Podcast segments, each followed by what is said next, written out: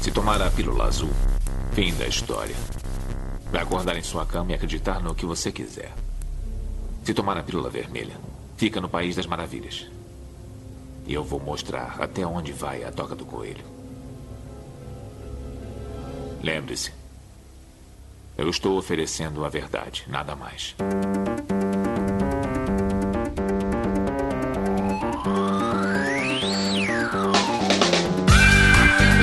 Magicando.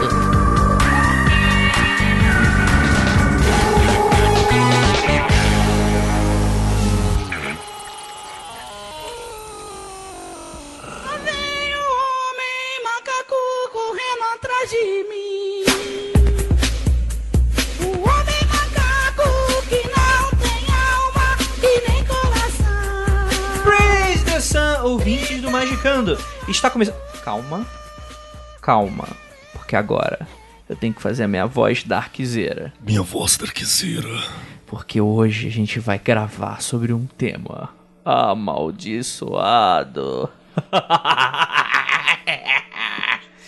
É... Gente, hoje a gente vai gravar sobre Clifote, a árvore da morte, a árvore do conhecimento, a contraparte da cabala, tudo aquilo que seu... Como é que é o nome do padre judeu mesmo? Henry Rabino. Soto. Ah, Ah, Rabi- é o Ra- eu falando o nome da pessoa, desculpa, Abraço, Henry. que burra. Desculpa, amigo. O, o Rabino pediu pra você não estudar, é agora que o bicho vai pegar. É, e eu já vou começar com uma pergunta daqui a pouco, daqui a pouquinho. Mas antes, deixa eu me apresentar. Eu sou Andrei Fernandes e hoje a gente vai ter um podcast super trevoso. Pra me ajudar, temos aqui ela, que tem os seus lindos cabelos vermelhos, tal qual Babalon. Qual será? Qual das duas meninas? Estamos notando um padrão aqui, ó. 100% das meninas que gravam Magicano tem cabelo vermelho. Ou hum, 73% de contar o Keller. É isso aí. Só que eu sei tá contar ba- 73% por 3, né? Isso aí tá- tá ótimo. É, que não é 100% menina. Juliana Ponzilacqua. Essa é a minha versão clifote. Ah, é? É, oi. né? Porque eu sempre falo, oi, vocês estão bonzinhos, né, né, né, né, né. Oi. Vocês estão ruinzinhos. Brasil. Vocês estão ruinzinhos, seus filhos da puta? Seus arrombados do caralho. É, O Brasil me obriga a viver na clifote, né? Tipo, Ô, o Brasil me, o- rapaz. me obriga a ser cuzona, porque, né? É, f- tá foda. É isso aí. Pra me ajudar, temos aqui também ele, Marcos Keller. A minha versão clifótica é essa. O homem macaco vai te pegar. Eu não lembro o resto da música. Mas Ele alguma- não tem alma. tem alma e nem coração. Claramente um ser da árvore. Claramente. Porque ele não tem alma e nem coração. O, O tal homem macaco. qual a pomba que desce da cabala é o macaco que desce da clifote. O macaco sobe a clifote, pode um botar ah, assim. é? Pode uma- ser também. É o macaco. Vamos, vamos fazer ao invés da Andrégora, não. A Kundalini é um macaco em vez da cobra? Acho que faz sentido, hein, cara? Pode ser, cara, Vamos pode fazer né, ser. na Caco Andrégora. com o dedo no cu, tem que ser. Temos aqui ele também, nosso queridíssimo Vinícius Feira. O veneno de Deus. Não, hoje o- a temática e o demônio regente do dia está em Ga Akshebla, que é o homem macaco, os golpeadores. E temos aqui também ela, Lívia Andrade. A minha versão clifote é qualquer momento em que eu estiver às 6, 7 horas da manhã. É a versão clifote da Lívia. O Vinícius tá, Passando e cortando o pão. concor- o Vinícius tá concordando Às muito, 6 cara. horas da manhã, Lívia passa andando pela casa com um pão francês e uma faca e cortando e jogando migalha pela casa inteira. E isso hum, não, não fica mais clifótico que isso. O- Obviamente não é ela que varre logo depois, né? Não. ok. E temos aqui um convidado especial tão prometido, com um passado negro e um futuro mais sombrio ainda. Temos ele, O antipaladino. Antipaladino. O antipaladino. Eu Ele amo pertenceu a esse uma ordem de cavalaria, renegou sua divindade e virou um flagelo de Deus. Olha, Tá com um sorriso na cara fantástico, inclusive. que é ele, Lucas Pessota. Boa noite, galera. Só queria lembrar que quem é darkzeira sempre é boa noite. Ah, filosófico. Tá certo. Eu sou tão darkzeiro que eu viro o contrário do bondinho. Aí Lá tu vê, né? Dá a volta. Então, gente, hoje a gente vai falar sobre esses aspectos vazios, sombrios. E aí, o que que é clifote? Muita gente pede pra gente gravar sobre esse tipo de assunto. A gente não vai falar sobre Goécia aqui, necessariamente sobre. É, não vai ser um episódio focado nisso, mas a gente pode até dar uns pitaquinhos. Mas A gente continua esse papo logo depois dos recadinhos. A gente já volta. é- Já volta.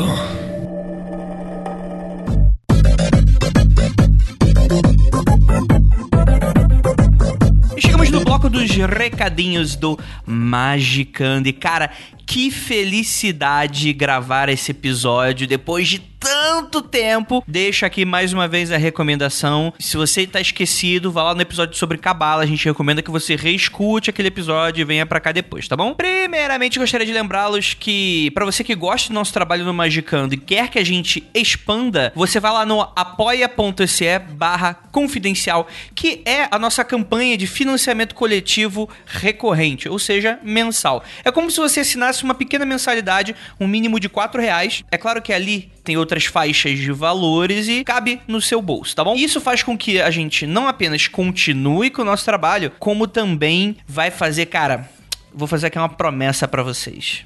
Ó, a gente, se eu entrar aqui hoje no Apoia-se, a gente tem um total de 541 pessoas maravilhosas que nos apoiam, dentre elas ouvinte do Mundo Freak, dentre elas ouvinte do Magicando. A gente quer que você apoie também e a gente quer oferecer mais conteúdo em troca disso. Por isso, em breve aguarde anúncios fenomenais que vão estrear independente do que acontecer daqui pra frente, mas que a gente recebe hoje atualmente 4.642 tá aqui como tá registrado na plataforma. É claro que a gente não recebe esse valor total, porque tem os inadimplentes, tem a taxa do, do apoia-se, por aí vai. Então a gente recebe um valor até bem menor do que tá colocado aqui. É, mas se a gente, nesse valor aqui que tá colocado, a gente bater 5.500 reais, se a gente bater 650 pessoas apoiando, a gente transforma o Magicando em semanal. É isso mesmo. Com 109 novos apoiadores, a gente vai transformar esse podcast que é quinzenal, a gente vai se esforçar e a gente vai transformá-lo em semanal. Vamos ter que fazer umas pequenas mudanças para esse tipo de coisa acontecer, mas eu acredito que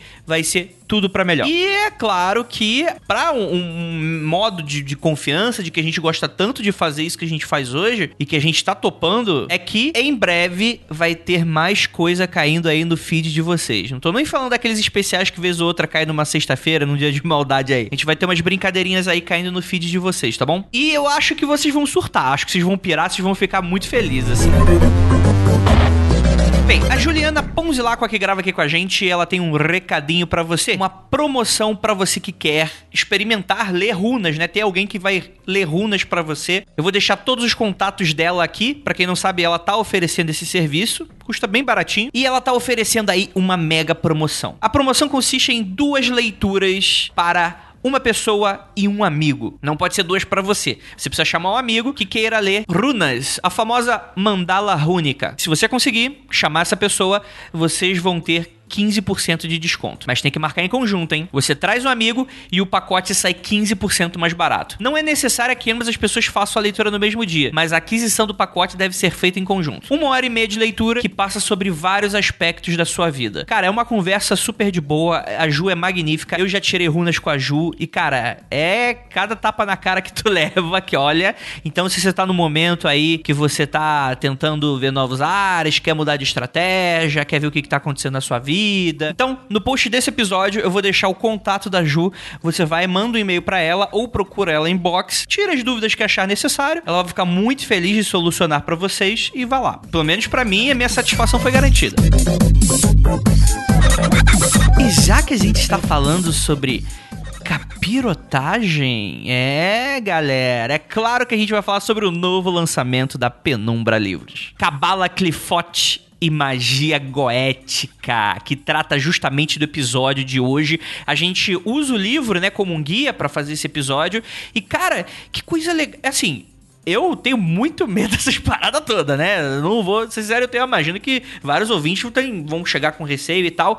Mas, cara, mesmo não praticando nada, eu tenho certeza que eu vou adorar o livro, porque é um assunto muito curioso, né? Ele lida muito com essas coisas que tá muito dentro do nosso dia a dia e que a gente quer saber mais, né? Então, bate aquela curiosidade, cara, com toda certeza vai ser um livro aí pra pra ficar aqui na minha estante com toda certeza. Bem, o livro ele tá com a pré-venda e durante a pré-venda, como sempre, frete grátis, tranquilo, como a Penumbra sempre faz nos lançamentos dela. Mas ainda tem mais, hein? No dia 9 de novembro, anota aí na agenda, a Penumbra Livros vai estar organizando um, um workshop sobre runas e clifote. Pra quem não lembra, o autor do livro, Thomas Carlson, ele também é o autor do Utark, o lado noturno das runas. Então, o próprio autor vai estar aqui no Brasil ministrando esse workshop que foi desenvolvido pela Dragon Rouge, que a gente tanto cita aqui nesse episódio também, né? E a oportunidade é única para você conhecer o autor, tirar dúvidas, fazer práticas mágicas e ainda ir para casa com os livros autografados. O evento terá tradução, olha aí, ó, diferente da, do recado passado, teremos uma tradução pode ser parcelado em até cinco vezes sem juros e as vagas são limitadíssimas. Ainda tem vagas, mas ó, galera, é super limitado e eu vou falar pra vocês, galera, oportunidade única Pra você que tá começando a tirar dúvida, acompanhar, pra você que é experiente e quer bater um papo lá com o Thomas Carlson, cara, vai ser um dia irado pra você. Então vai lá, garanta já o seu ingresso, lembrando, o cara tá vindo lá dos cafundó da Europa, tá vindo aqui no Brasil, então aproveita essa oportunidade que eu imagino que não vai ter muitas outras não. Então corre lá, eu vou deixar todos os links, tanto do evento quanto da pré-venda do livro, aí embaixo no post pra você. Então é isso, galera. Bora lá falar sobre capirotagem.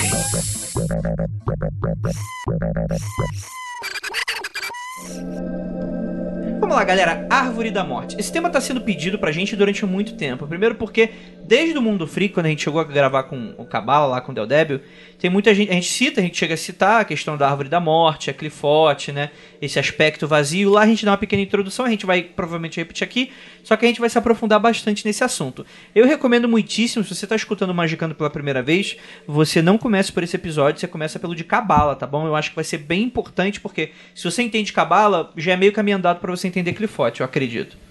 Meio não, mas dá uns 10%. Assim, do- Não, dá pra entender que é um sistema místico, Sim, que é sim, dividido sim, sim. em 10 esferas, Sim, dependendo Da, da, da tua versão. A estrutura é parecida, né? É o mesmo formato recheado com outra coisa. É estrutura, vamos lá, né? Só é só só tem contrapartes, né? E aí a gente vai discutir essas contrapartes e tal, e vamos discutir esse conceito. Vamos lá. Pode discordar com o Andrei na hora que você quiser, cara. Discordo, não precisa estudar cabala, não. Acredita no seu sonho. Isso aí, isso aí. A alegria do Vinícius É, ouvir já isso é uma coisa palpável, assim. Exatamente. Isso aí. Perfeitamente. Então, eu já vou começar com uma pergunta. A Cabala, ela é um estudo secular dentro de, da onde ela veio, nessa questão do, do judaísmo. Ela é cooptada pelo, pelo hermetismo, onde vai ter a Cabala hermética, por aí vai, etc. A Clifote, ela é tão antiga quanto a Cabala judaica, ou isso é uma construção pós-moderna? O que, que você acha, Lucas? O conceito de Clifford, ele surgiu na mesma época que os textos cabalísticos lá do século XIII. A questão é o método de trabalho com as Cliffords que a gente trabalha hoje é uma coisa moderna. Não adianta fa- atribuir uma, uma tradição muito antiga, milenar. Não, a gente começou a estudar isso agora. Até a postura, né? Acho que é uma das coisas que a gente vai falar. Que quando você trata. Eu vou, eu vou adiantar um pouco, Andrei, desculpa. Quando a gente trata sobre Clifford, tem duas. Sobre as Clifford, Clifford né? A Clifa. Clifa acho que é o. É o Singular. É o singular, né? É, a gente tem várias posturas quanto a ela. A postura mais comum é de rejeição de tudo que é dark, né? Então ela é Magia sempre- negra. então ela é sempre suja, ela é o negativo, ela não serve pra porra nenhuma. Você vai pra lá um dia só pra olhar aquilo, mas é uma completa negação daquilo. Quase como não vá lá, Simba, não vá naquela parte escura. Isso é o que todos os hermetistas evangélicos falam, né? É Muitos, muitos. né? Não É. mexe dizem- com isso, Ah, deixa eu fazer uma pergunta. Não disseram que quem foi a na John Fortune? Quem, foi, quem, quem fala de, tipo assim, olha, tem um negócio aqui chamado Cliff aí, não mexe nisso não. É, o livro lá da, da Cabala Mística do John Fortune tem, sei lá, 350 páginas. Ah. Fala detalhadamente de cada uma das Sefirotes lá da Árvore da Vida. Termina com um capítulo de três páginas falando: ó, existe clifote, é uma parada assim, assensado. Melhor não mexer com isso, não. Exato. Então é muito comum você ter essa postura. E, e esse, é o, esse é o conselho que, que os rabinos dão desde o século XIII, né? Não, não você mudou.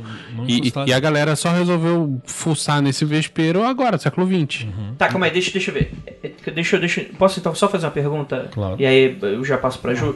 Então existia realmente uma. era reconhecido como uma faceta da árvore, uma, uma parte dela que você não estudava, ou enfim, uma outra faceta que você não estudava. Depende. Quando a gente está falando de tradição cabalística, a gente começa a- a ler os textos que foram produzidos lá no século XIII. E a tradição cabalística nada mais é que rabinos escreviam sobre a, a criação de Deus, escreviam sobre a- tudo que existe no universo, sobre o mal. E quando você está falando sobre o mal, sobre o que é anti-Deus, você começa a entrar nas, taus, nas tais das Cliffords. O que a tradição do século XIII escrevia sobre as Cliffords eram simplesmente filosofar sobre a natureza do universo, sobre a natureza da criação de Deus, sobre a natureza do que é Deus e que não é.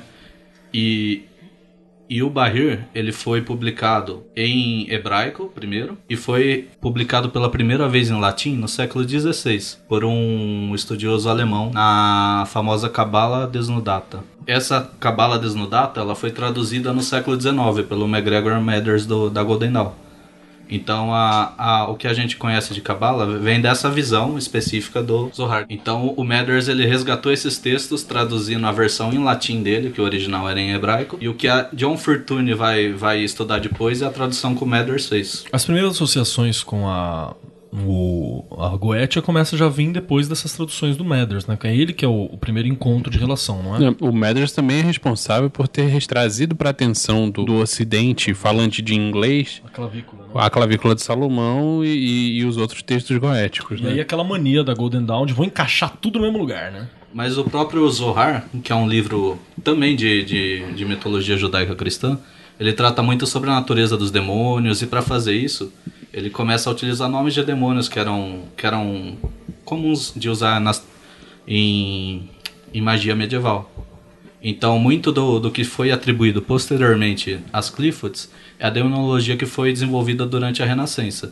Então, a, a gente tem na Renascença aquela tradição de grimórios de magia negra, Grimorium Verum, livro jurado de Honório, ah, Dragon Rouge. Tem uma série de livrinhos que fala especificamente sobre invocações demoníacas.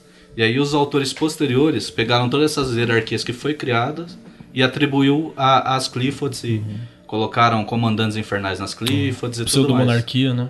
Eu já ouvi por aí um podcast Você vai falar da oposição. de um herma- hem- hermetista evangélico Ah, tá. falando que esse negócio de Cliff é tudo invenção. É mesmo? Como se o resto da magia não fosse. né? Senhoras e senhores, É, colegas. Lucas Pessoa. Por isso que ele está aqui. Por isso que o Lucas tá aqui, gente. Que ele é maravilhoso. A Ju queria falar alguma coisa, né, Ju? Tá bom, desculpa. Desculpa. gente. Não, imagina, imagina. Eu Foi tenho uma bom. pergunta pra fazer. É, árvore da morte. Isso é só pra ser darkzeira mesmo? Porque o, o outra forma de falar é a árvore do conhecimento. Uhum. Né? A, a cabala seria a árvore da vida e o a clifote seria uma a árvore do conhecimento. E Adão e Eva se fodem porque... Eu tenho, eu tenho uma teoria sobre isso. Posso puxar? Aí Ah. o Lucas me fala se tá certo ou não. Que na verdade o primeiro título de Árvore da Morte foi pra opor a Árvore da Vida. Então, se uma era da vida, aquela coisa de que contrário de vida é morte. Né? Uma coisa bem, bem nessa lógica dicotômica. E aí depois que eu acho que alguém parou pra ver e falou: Porra, não tinha duas árvores no paraíso? Então, e se for a outra? Aí, né, e com- aí eu acho que a galera começou a trabalhar assim. Não sei se foi isso. E Adão e Eva se fodem porque eles comem da árvore da, do conhecimento. O, o Carson vai fazer uma continuação dessa, dessa paráfrase, né, dessa mitologia. Tá, tá, então calma aí. calma aí. Então a Árvore da Morte, se a, gente, a gente pode estender e ligar a mitologia tipo meio Adão e Eva. Eles expulsos do paraíso. É uma forçada, né? É uma forçada, mas toda a tradição clifótica parte da mitologia judaico-cristã. Então, se a gente vai falar de satanismo, vai falar do mal, vai falar da, da, da natureza do diabo, a gente vai utilizar essa simbologia cristã e judaica mesmo. Aproveitando, ô, Lucas, o que, que é o mal? É. Não, não, não. Eu lembro. Não, fala aí. Eu vou fazer. Não, eu não vou fazer jabá, não. No último já teve muito jabá. Eu ia falar assim. Ah, você quer saber o que é o mal? Veja no livro tal. Ela acabou Não, de falar. próximo. Eu já vá. Eu ia falar exatamente isso. Eu lembro a primeira vez que o Andrei falou isso no podcast pra Tupá, o que, que é o mal? No livro do Thomas Carlson tem várias explicações diferentes sobre o que é o mal. O que é o mal? Os cabalistas medievais, eles adoravam especular sobre o que era o mal. Você já ouviu falar do paradoxo de Epícoro? Eu sou burro. não- Você já não, Ah, que isso, não sei de Andrei? nada, vai. Se Deus é bom, por que, que ele permite o mal? Ah, isso sim. Então eu dei esse nome. Quando você fala de uma maneira burra, eu entendo. Ou, ou Deus é mal, ou o mal é mais forte que Deus, Ou Deus não é onipotente, ele Ou não Deus é consegue onipotente. impedir o mal. Nem, onip, nem onipot- não é onipotente. Não, puta quanto- paradoxo. Deus não pode ser bom e onipotente ao mesmo tempo. É, essa é a questão. E nem onisciente. Porque se ele não tá vendo mal. Vamos combinar que um Deus que não permite que a sua criação usufrua do conhecimento não é um Deus legal. Você não pode, não pode Don't tocar. touch is art, Narcisa. É, favor, é, é. Não Tipo assim, vou não matar pode ela, tocar. cara. Não Olhe, pode mas tocar. Toque, toque, Olha- mas não um prove. É. Prove, mas não goste. É, é isso aí. É complicado, né? Vocês perguntaram da onde vem essa ideia de árvore da morte. É bom dizer que a própria árvore da vida também é uma invenção mais moderna do que a gente pensa. Uhum. Quando os cabalistas falavam de cabala, eles não estavam imaginando esse modelo que a gente tem hoje de árvore, de, de clifas subindo os caminhos e tal. O Sefer Yetzirah, que é um dos textos cabalísticos mais antigos, ele trabalha com uma ideia de que Deus criou o universo através de 32 caminhos. Essa própria ideia já é uma ideia grega, dos 32 caminhos de Sofia. O Sefer Yetzirah, ele coloca que Deus criou o universo através de 10 números e 22 letras. É daí que vem o nome do livro A Escolha de Sofia? Exato, O mundo de Sofia. exato. É. Você tá me falando sério? O mundo de Sofia o mundo é. de Sofia. A, a do própria Jocelyn palavra Gardner. Sofia é feita desse rolê. Não, Cara. vocês estão de sacanagem que eu fiz uma piada inteligente nesse podcast. Passada de palmas, por favor, gente, por favor.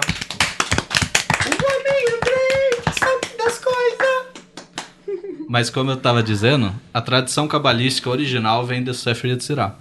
O que foi feito posteriormente foi essa ideia de uma árvore, onde a pessoa pode ir escalando os degraus, a- as sefiras. E, em oposição a essa ideia, quando se passou a estudar Clifford, surgiu essa ideia de árvore da morte. Só que o termo original, ou o mais comum, tá na Bíblia. No primeiro livro da Bíblia, quando a gente estuda a criação do, do paraíso e de Deus.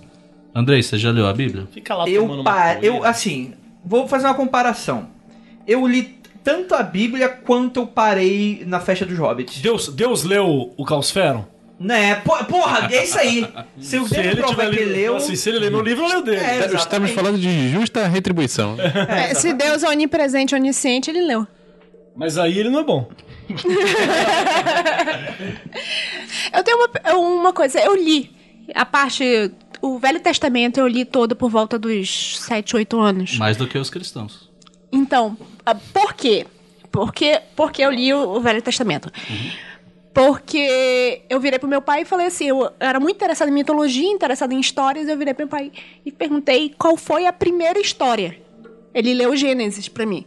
Ó. Te, te enganou, você sabe, É, né? pois é. É, mas mas tudo bem. ele, ele- ele leu uma história de, de criação. Mas a Foi de bom intenção dele foi coração. boa. Foi de bom coração. Mas passou um negócio rapidinho, Ah. desculpa te interromper. Agora que você acabou de falar isso, me veio uma, uma memória.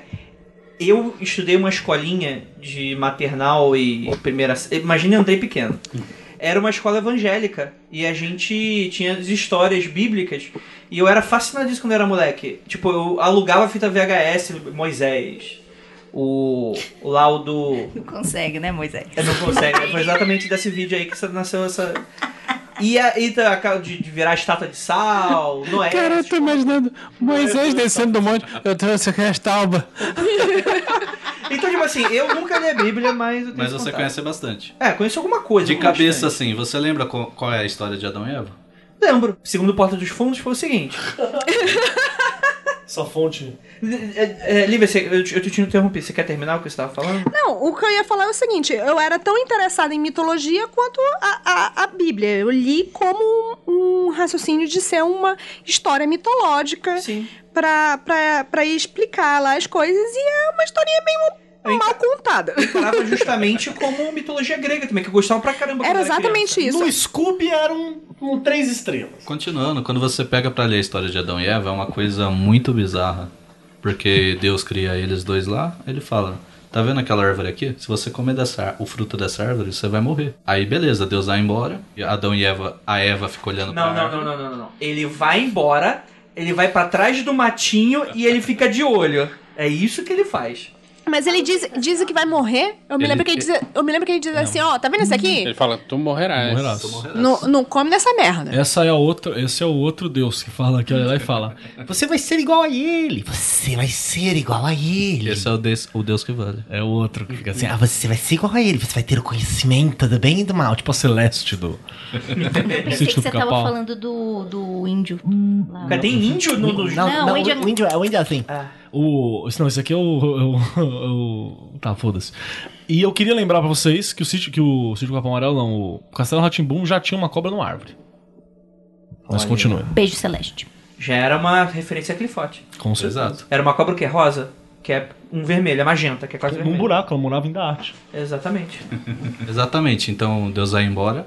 Aí surge a Celeste da árvore e fala: E aí, vocês vão comer isso aqui? E a Eva É o fala: pilha errada, né? Claramente o Kleber. Primeiro Kleber da história. É, Porra, é ó. aquele, é aquele diabinho do desencantado lá da Netflix. Do it, Do it, do it. Dite, dite.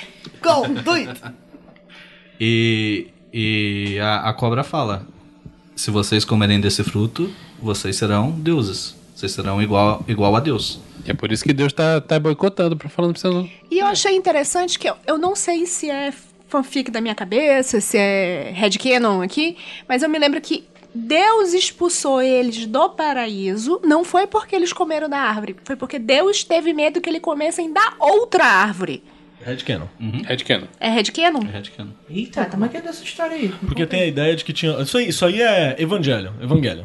Tem duas árvores. Um Os, robô anjos, gigante? os anjos comeram a árvore da vida e ficaram fodão.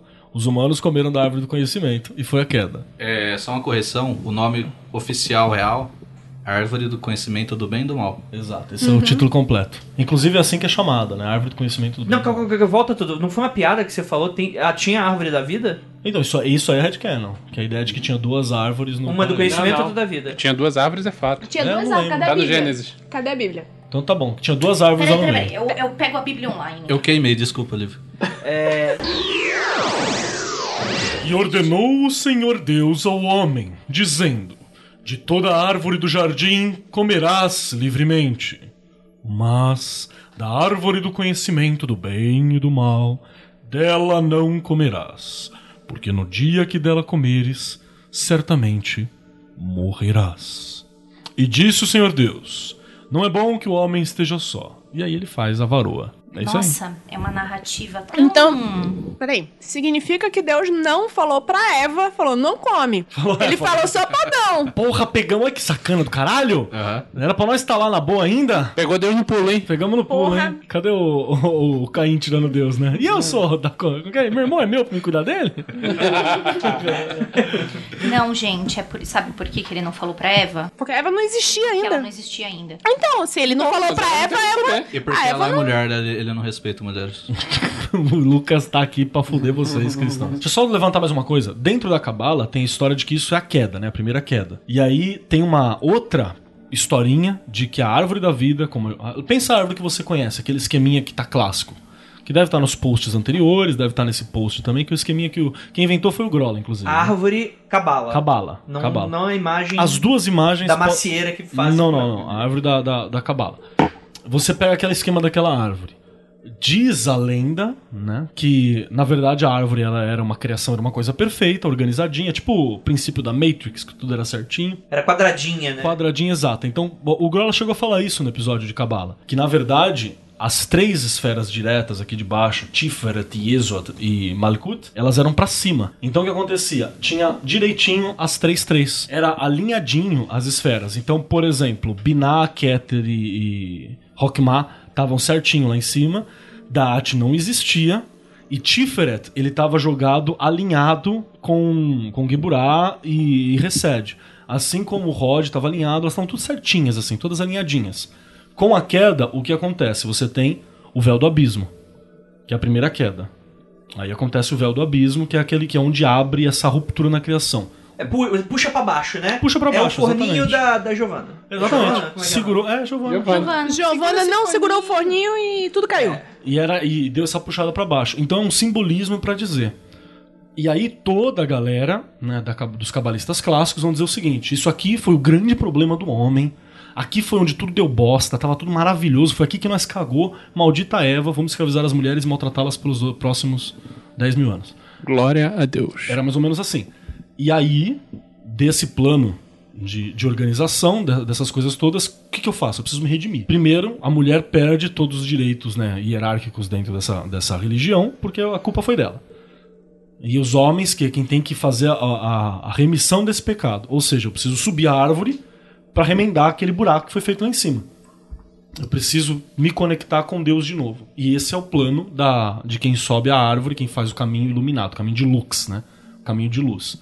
Que é subir a árvore para alcançar um dia que é terra e ter um, em comunhão com o divino. Essa é a ideia. E aí a gente pode entrar agora né, no que é a, a narrativa da arquiseira, né? Da parada. Que é a iluminação por Nox. Toda a questão, inclusive, da gematria ah, o significado das palavras, a soma e o significado, papá, significados ocultos, inclusive, eles vêm da tentativa de eu decifrar o Gênesis. Então, por exemplo, tem aquela história que o Del Débio é famoso por contar dela, né? Que é, ah, e tem a. Se você rearranjar as palavras, arca significa escola, entendeu? Dilúvio significa ignorância, sabe? Dá pra você ler a história por trás da historinha, assim. E aí vai ter uma série de textos místicos que são produzidos lá pro século 13, 15, 16, que vão falar a respeito da natureza dessas duas árvores e também falando sobre essas duas árvores que eles entram na questão de misticismo judaico, cabala, clifoots e tal. Vamos lá, então deixa eu ver que eu entendi. É, Por enquanto a gente não tá falando sobre o Clifote ainda.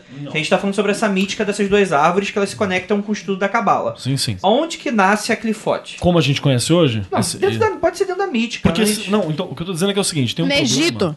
Tem um problema da, da- das clif- da- de tudo quando a gente fala, é porque nenhum conhecimento tá pronto. Então, eles têm toda uma estrutura e aí chega um momento que ele ganha o corpo. Mas você tem pistas dela lá atrás, como a gente falou. Você pega a- as frases soltas sobre o mal lá no Zohar. E aí vem vindo. Aí você pega mais o mal estruturado no Barri. Aí vem vindo. Aí você pega McGregor Matter estudando capeta. E aí vem vindo. E aí eu preciso organizar a parada toda. Né, nesse esquema. E aí você ela ganha corpo. Mas se encaixou tudo? Não, na base de uma marreta qualquer coisa encaixa. É, então, se encaixar, nada encaixa. A gente usa a simbologia do que, do que tem antes para desenvolver um mito próprio. Entendi. E o próprio Zohar, eu não cheguei a ler ele inteiro porque eu não sei hebraico, mas o Zohar ele fala bastante sobre demônios, é, associações de demônios com as Cliffords já, e, e fala bastante sobre como surgiu essas Cliffords e tal. O Zohar é, é de quando? Século 13, ele foi escrito como, obviamente, como todos os livros dessa época sendo atribuídos a, a milênios antes, mas ele foi publicado no século 13 por um rabino que chamava Moisés, Moisés de de Leão. Leão, né? É Isso. Tá, e segundo esse Zohar, onde é que é essa origem da, das Clifote? O que, que ele O, fala? o início dos tempos, cara. Tá, mas de onde que nasce? Não, isso tem a ver com a criação do universo, mais do que com a criação tem- do homem. né? Tem mais de uma teoria, né? Existem várias, várias teorias. O, o livro do Thomas Carlson, é, Cabala, Clifote e Magia Goética, ele... Que tra- está sendo em breve, tá na pré-venda da Penumbra Livros. Exato. Ele traz diversas dessas teorias. E quando você estava perguntando sobre o que é o mal, ele também especula bastante sobre o que os cabalistas achavam que era o mal. Por exemplo, tem o mal como sendo um princípio divino, como Deus, pu- a esfera de Geburah de Deus, ela tem o princípio de punir e destruir. Então, segundo essa interpretação, o mal seria uma emanação de Geburah. Então, olha, olha, olha a viagem. Peraí, a gente tem várias historinhas. Tem essa do mal sendo uma emanação de Geburá, porque Geburá era o capeta no, co, co, No pros céu. hebraicos que viam. Não, é porque precisa do- de alguma coisa pra ser ruim. É o capeta de Jó. É, o capeta de Jó, é Geburá. Sabe aquele ca- o capeta que dá- joga pilha errada em Deus e Jó deixa? O antagonista. É o antagonista, exato. E aí tem essa teoria, tem uma outra que é muito bacana, que as clifas, elas seriam os restos dos mundos que Deus tentou construir e falou, ih, deu bosta, deixa quieto. E foi deixando quieto, e foi sobrando esse refúgio. O que é uma teoria muito louca, né? Porra, adoro. Imagina Deus que é um... Inclusive, vivemos numa. Exato. a gente tá numa. né? Imagina Deus que é um ser onipotente, tentou criar a criação dele, falhou. O que, que acontece com essa coisa que ele falhou? Largou. Se- seria os, os restos. Seria o que virou posteriormente as clifas. Os gnósticos brincam É, com né? isso. a, a hipótese dessas criações de mundos antes do nosso dizem que Deus resolveu fazer o seguinte: ah, vou fazer um mundo que é mal pra caralho. E se surgir alguém bom aí, esse cara vai ser foda. Aí fez um mundo mal pra caralho e não surgiu ninguém bom. Ele falou: quer saber? Vou fazer um mundo pior. Deus estava tentando criar o Darkseid? Não, é o Apocalipse É o da DC. Apocalipse. Fez isso mais uma vez e falou: beleza, vamos ver o que que dá. Aí, obviamente, não surgiu ninguém bom. Aí ele vai lá: caralho, vou ter que destruir esse segundo mundo. A gente vive, eu não sei se no terceiro ou no quarto, mas ele chegou: ó, fazer um mundo mal pra caralho não tá dando. Vou botar um pouco de bem aí e ver o que acontece. E esse, esse é o que a gente vive: é um mundo mal pra caralho que tem um pouquinho de bem. Isso é da onde? Hã? Isso é da onde? Interpretação cabalística. Não tá na Bíblia. Isso é, é, é headcanon de algum rabino muito louco. E que ah, muita gente aceita. E, e não tem. Outra parada, né, que é o do princípio punitivo. E essa é bem bacana, né? Que é as clifas como sendo o mal material e a ruptura do- dos vasos. Ela é o final da cadeia da emanação divina. Deus criou a parada toda e bem no fim daquilo sobrou o refúgio, aquele restinho, aquela É coisa um, do... é um vazamento. o Por, vazamento. por isso que cliff, clifa e clifote significa literalmente casca. Uma- Que é o, a- o restinho que sobrou do- dos mundos que foram Casca no criados. sentido de ovo, né? É, no Quebrou sentido de o casca de ovo. Tá. é o resto. De, de um recipiente vazio, entendeu? Tem Então, uma interpretação gnóstica também que é muito legal sobre material. Quando a gente está falando de cabala, tudo que é materializado está em Malkuth. Os gnósticos, no gnosticismo deles, eles acreditavam que a matéria era pecado. então tudo que está materializado está preso aqui nesse plano. E para eles se libertarem desse, desse, dessa matéria, eles precisam morrer e a alma deles se libertar. Então existe uma interpretação com base no gnosticismo, que diz que as clifas estão em Malkuth porque é onde o mal se materializa. Deixa eu só colocar um parênteses pra você que não sabe o que é gnose. É muito dessa interpretação que o Primeiro Testamento é um Deus falso, né? Ou um demônio. E que ele tá aqui com o objetivo de transformar todo mundo em pilha tipo Matrix. Essa é a visão mais legal. É, então, sim, que tá todo mundo preso e a, e a visão do gnosticismo é você se libertar disso. E o Deus do Segundo Testamento seria esse Deus libertador, né? Deus do amor e etc. É né? importante dizer que, assim como a tradição cabalística, que tem diversas interpretações, o gnosticismo também. Tem várias escolas de pensamentos diferentes sobre o gnosticismo. É, o gnosticismo nunca foi organizado, né? Nunca teve um papa do gnosticismo. Sempre foi uma porrada de grupos independentes, cada um filosofando de um jeito e ninguém se falava, na real. sentido, porque nunca, porra, qual- qualquer organização paulada na cabeça de filho da puta. Não, e mesmo assim, não tinha internet, né, cara? Não, o pessoal não conversava. Não tinha o grupão do Zap Zap. Não tinha. Gnóstico trevoso. Tá lá. E se tinha, ia ser uma treta sem fim. É, eu tô, tô olhando aqui no, no livro do, do Thomas Carlson, tem aqui cinco possíveis interpretações, todas de cabalistas, nenhuma delas é, é, é, é unânime. E tem os, vou vou citar aqui rapidamente, não vou explicar cada uma delas. Da, de, da onde pode ter vindo as clifote. Uma delas, a Ensof. Que ela explica a Ensof Ele rapidinho. sofre a luz lá pra cima, tá ligado? É a emanação de Deus. É que- acima de Keter, né? Que é incognoscível. Você tem a Insoft, a Insoft é um Eori, mais uma A parte. Insof é sem limites, se É, não me engano. é, E tem, um, exatamente. e tem um Ain também. É né? tipo Liga da Justiça. É, é o. Sem é o- limites. Exatamente. tipo você, sem limites. e é lá, é lá em cima, na, é o Deus incognoscível, né? Então é, isso aí é uma forma de dizer não sabemos. É. É o uni- ah, o universo é infinito mesmo aqui que tem. Não, é infinito, você não consegue pensar, você não consegue conceber, é isso. Mistério da fé. é isso, o Funciona mistério muito essa. da- Então, de acordo com, esse- com essa ideia de que vem do Aesop, veio do, do absoluto. Não veio de nenhuma esfera. A outra é que veio de Binar. Porque binária negra, né? Aquele princípio feminino profundo, de castração, de ponto final nas coisas e papapá. Coitada das mulheres, só se fode. Outra que teria vindo de Geburá, como a gente já falou. Outra que teria vindo de Rod. e a- Essa eu acho particularmente esquisita. É porque ela seria uma, uma intelectualização exacerbada e podendo ser até mentira, sabe? Não poderia ser aquela coisa de é, arrogância. Exato. De saber também- mais que Deus, também por tá aí, exemplo, também e- tá aí. Mas Rod, está muito Fake associado. news? Também. Rod tá nisso. É aqui muito tá falando. associada também, Rod, é a ilusões. Então, quando você tá mexendo com, com... Quando você tá falando de clifa, o reino das ilusões é uma, é uma clifa também. Aqui, aqui fala o Rabino Arié Kaplan, que é o cara que comenta o, o Barriga, que saiu em português. É, ele fala que essa interpretação de Rod é porque está muito associado com a liberdade de escolha. Também, faz sentido, faz sentido. In- Inclusive a gente vai chegar em Rod, né? Mas é, Rod vai estar ligado com essa mão esquerda, né? Com essa coisa. ah, E tem uma interpretação que eu gosto muito, que é uma interpretação bem moderna, não é uma cabalista tradicional. Que se a cabala, a árvore da vida, é a emanação de Deus e, e da luz divina, os reinos clifóticos, a árvore da morte, é uma emanação de uma deusa, porque se na árvore da vida é um deus masculino, ao invés de luz, uma emanação de trevas. Então seria o exato oposto. Um é uma emanação masculina de luz, a outra é uma emanação de trevas feminina.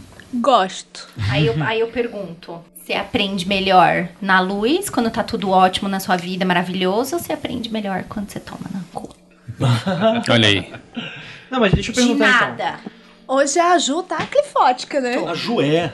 A, a gente vai, a gente vai passar pela esfera da Ju. A Ju ela trabalha muito com uma esfera específica da- das clifas, do lado positivo dela. Ah, é positivo na clifa, que é isso que eu falei da interpretação de usar ela pra iluminação. Então esquece essa coisa de gêmeos lá em cima, de emanação de trevas Não nesse necessariamente. modelo. Acima disso ainda. Lembra da árvore da vida que tinha Ah, Tipo, o Ain, o tá, tá, tá. Ensof? Então os gêmeos, na verdade, são A primeira, emana- a primeira parte dessa emanação. feminina das trevas. Sim. Mas isso aí a gente tá, co- tá lidando aí com o conceito de dualidade, né? A gente não tá lidando com o conceito de monoteísmo. Também. O mal pode ser né? dual também. Não, sim, tá, tudo bem. Então, mas aí já foge do canon pra mim. Não. Mas não, existe um canon. Hum, Não existe um canon. Um, assim, entre as, eh, entre as inúmeras possibilidades de mal, uma delas é a ausência de bem e a outra é que é uma coisa oposta e complementar. Exato. E os dois são brother. Tá errado. Oxi. Então vai discutir com o Rabino, caralho. Ô, Rabino, chega aqui que eu vou discutir contigo. Ei, ei aqui, tá errado. É, Sobel, manda uma mensagem pra Manda nós. mensagem.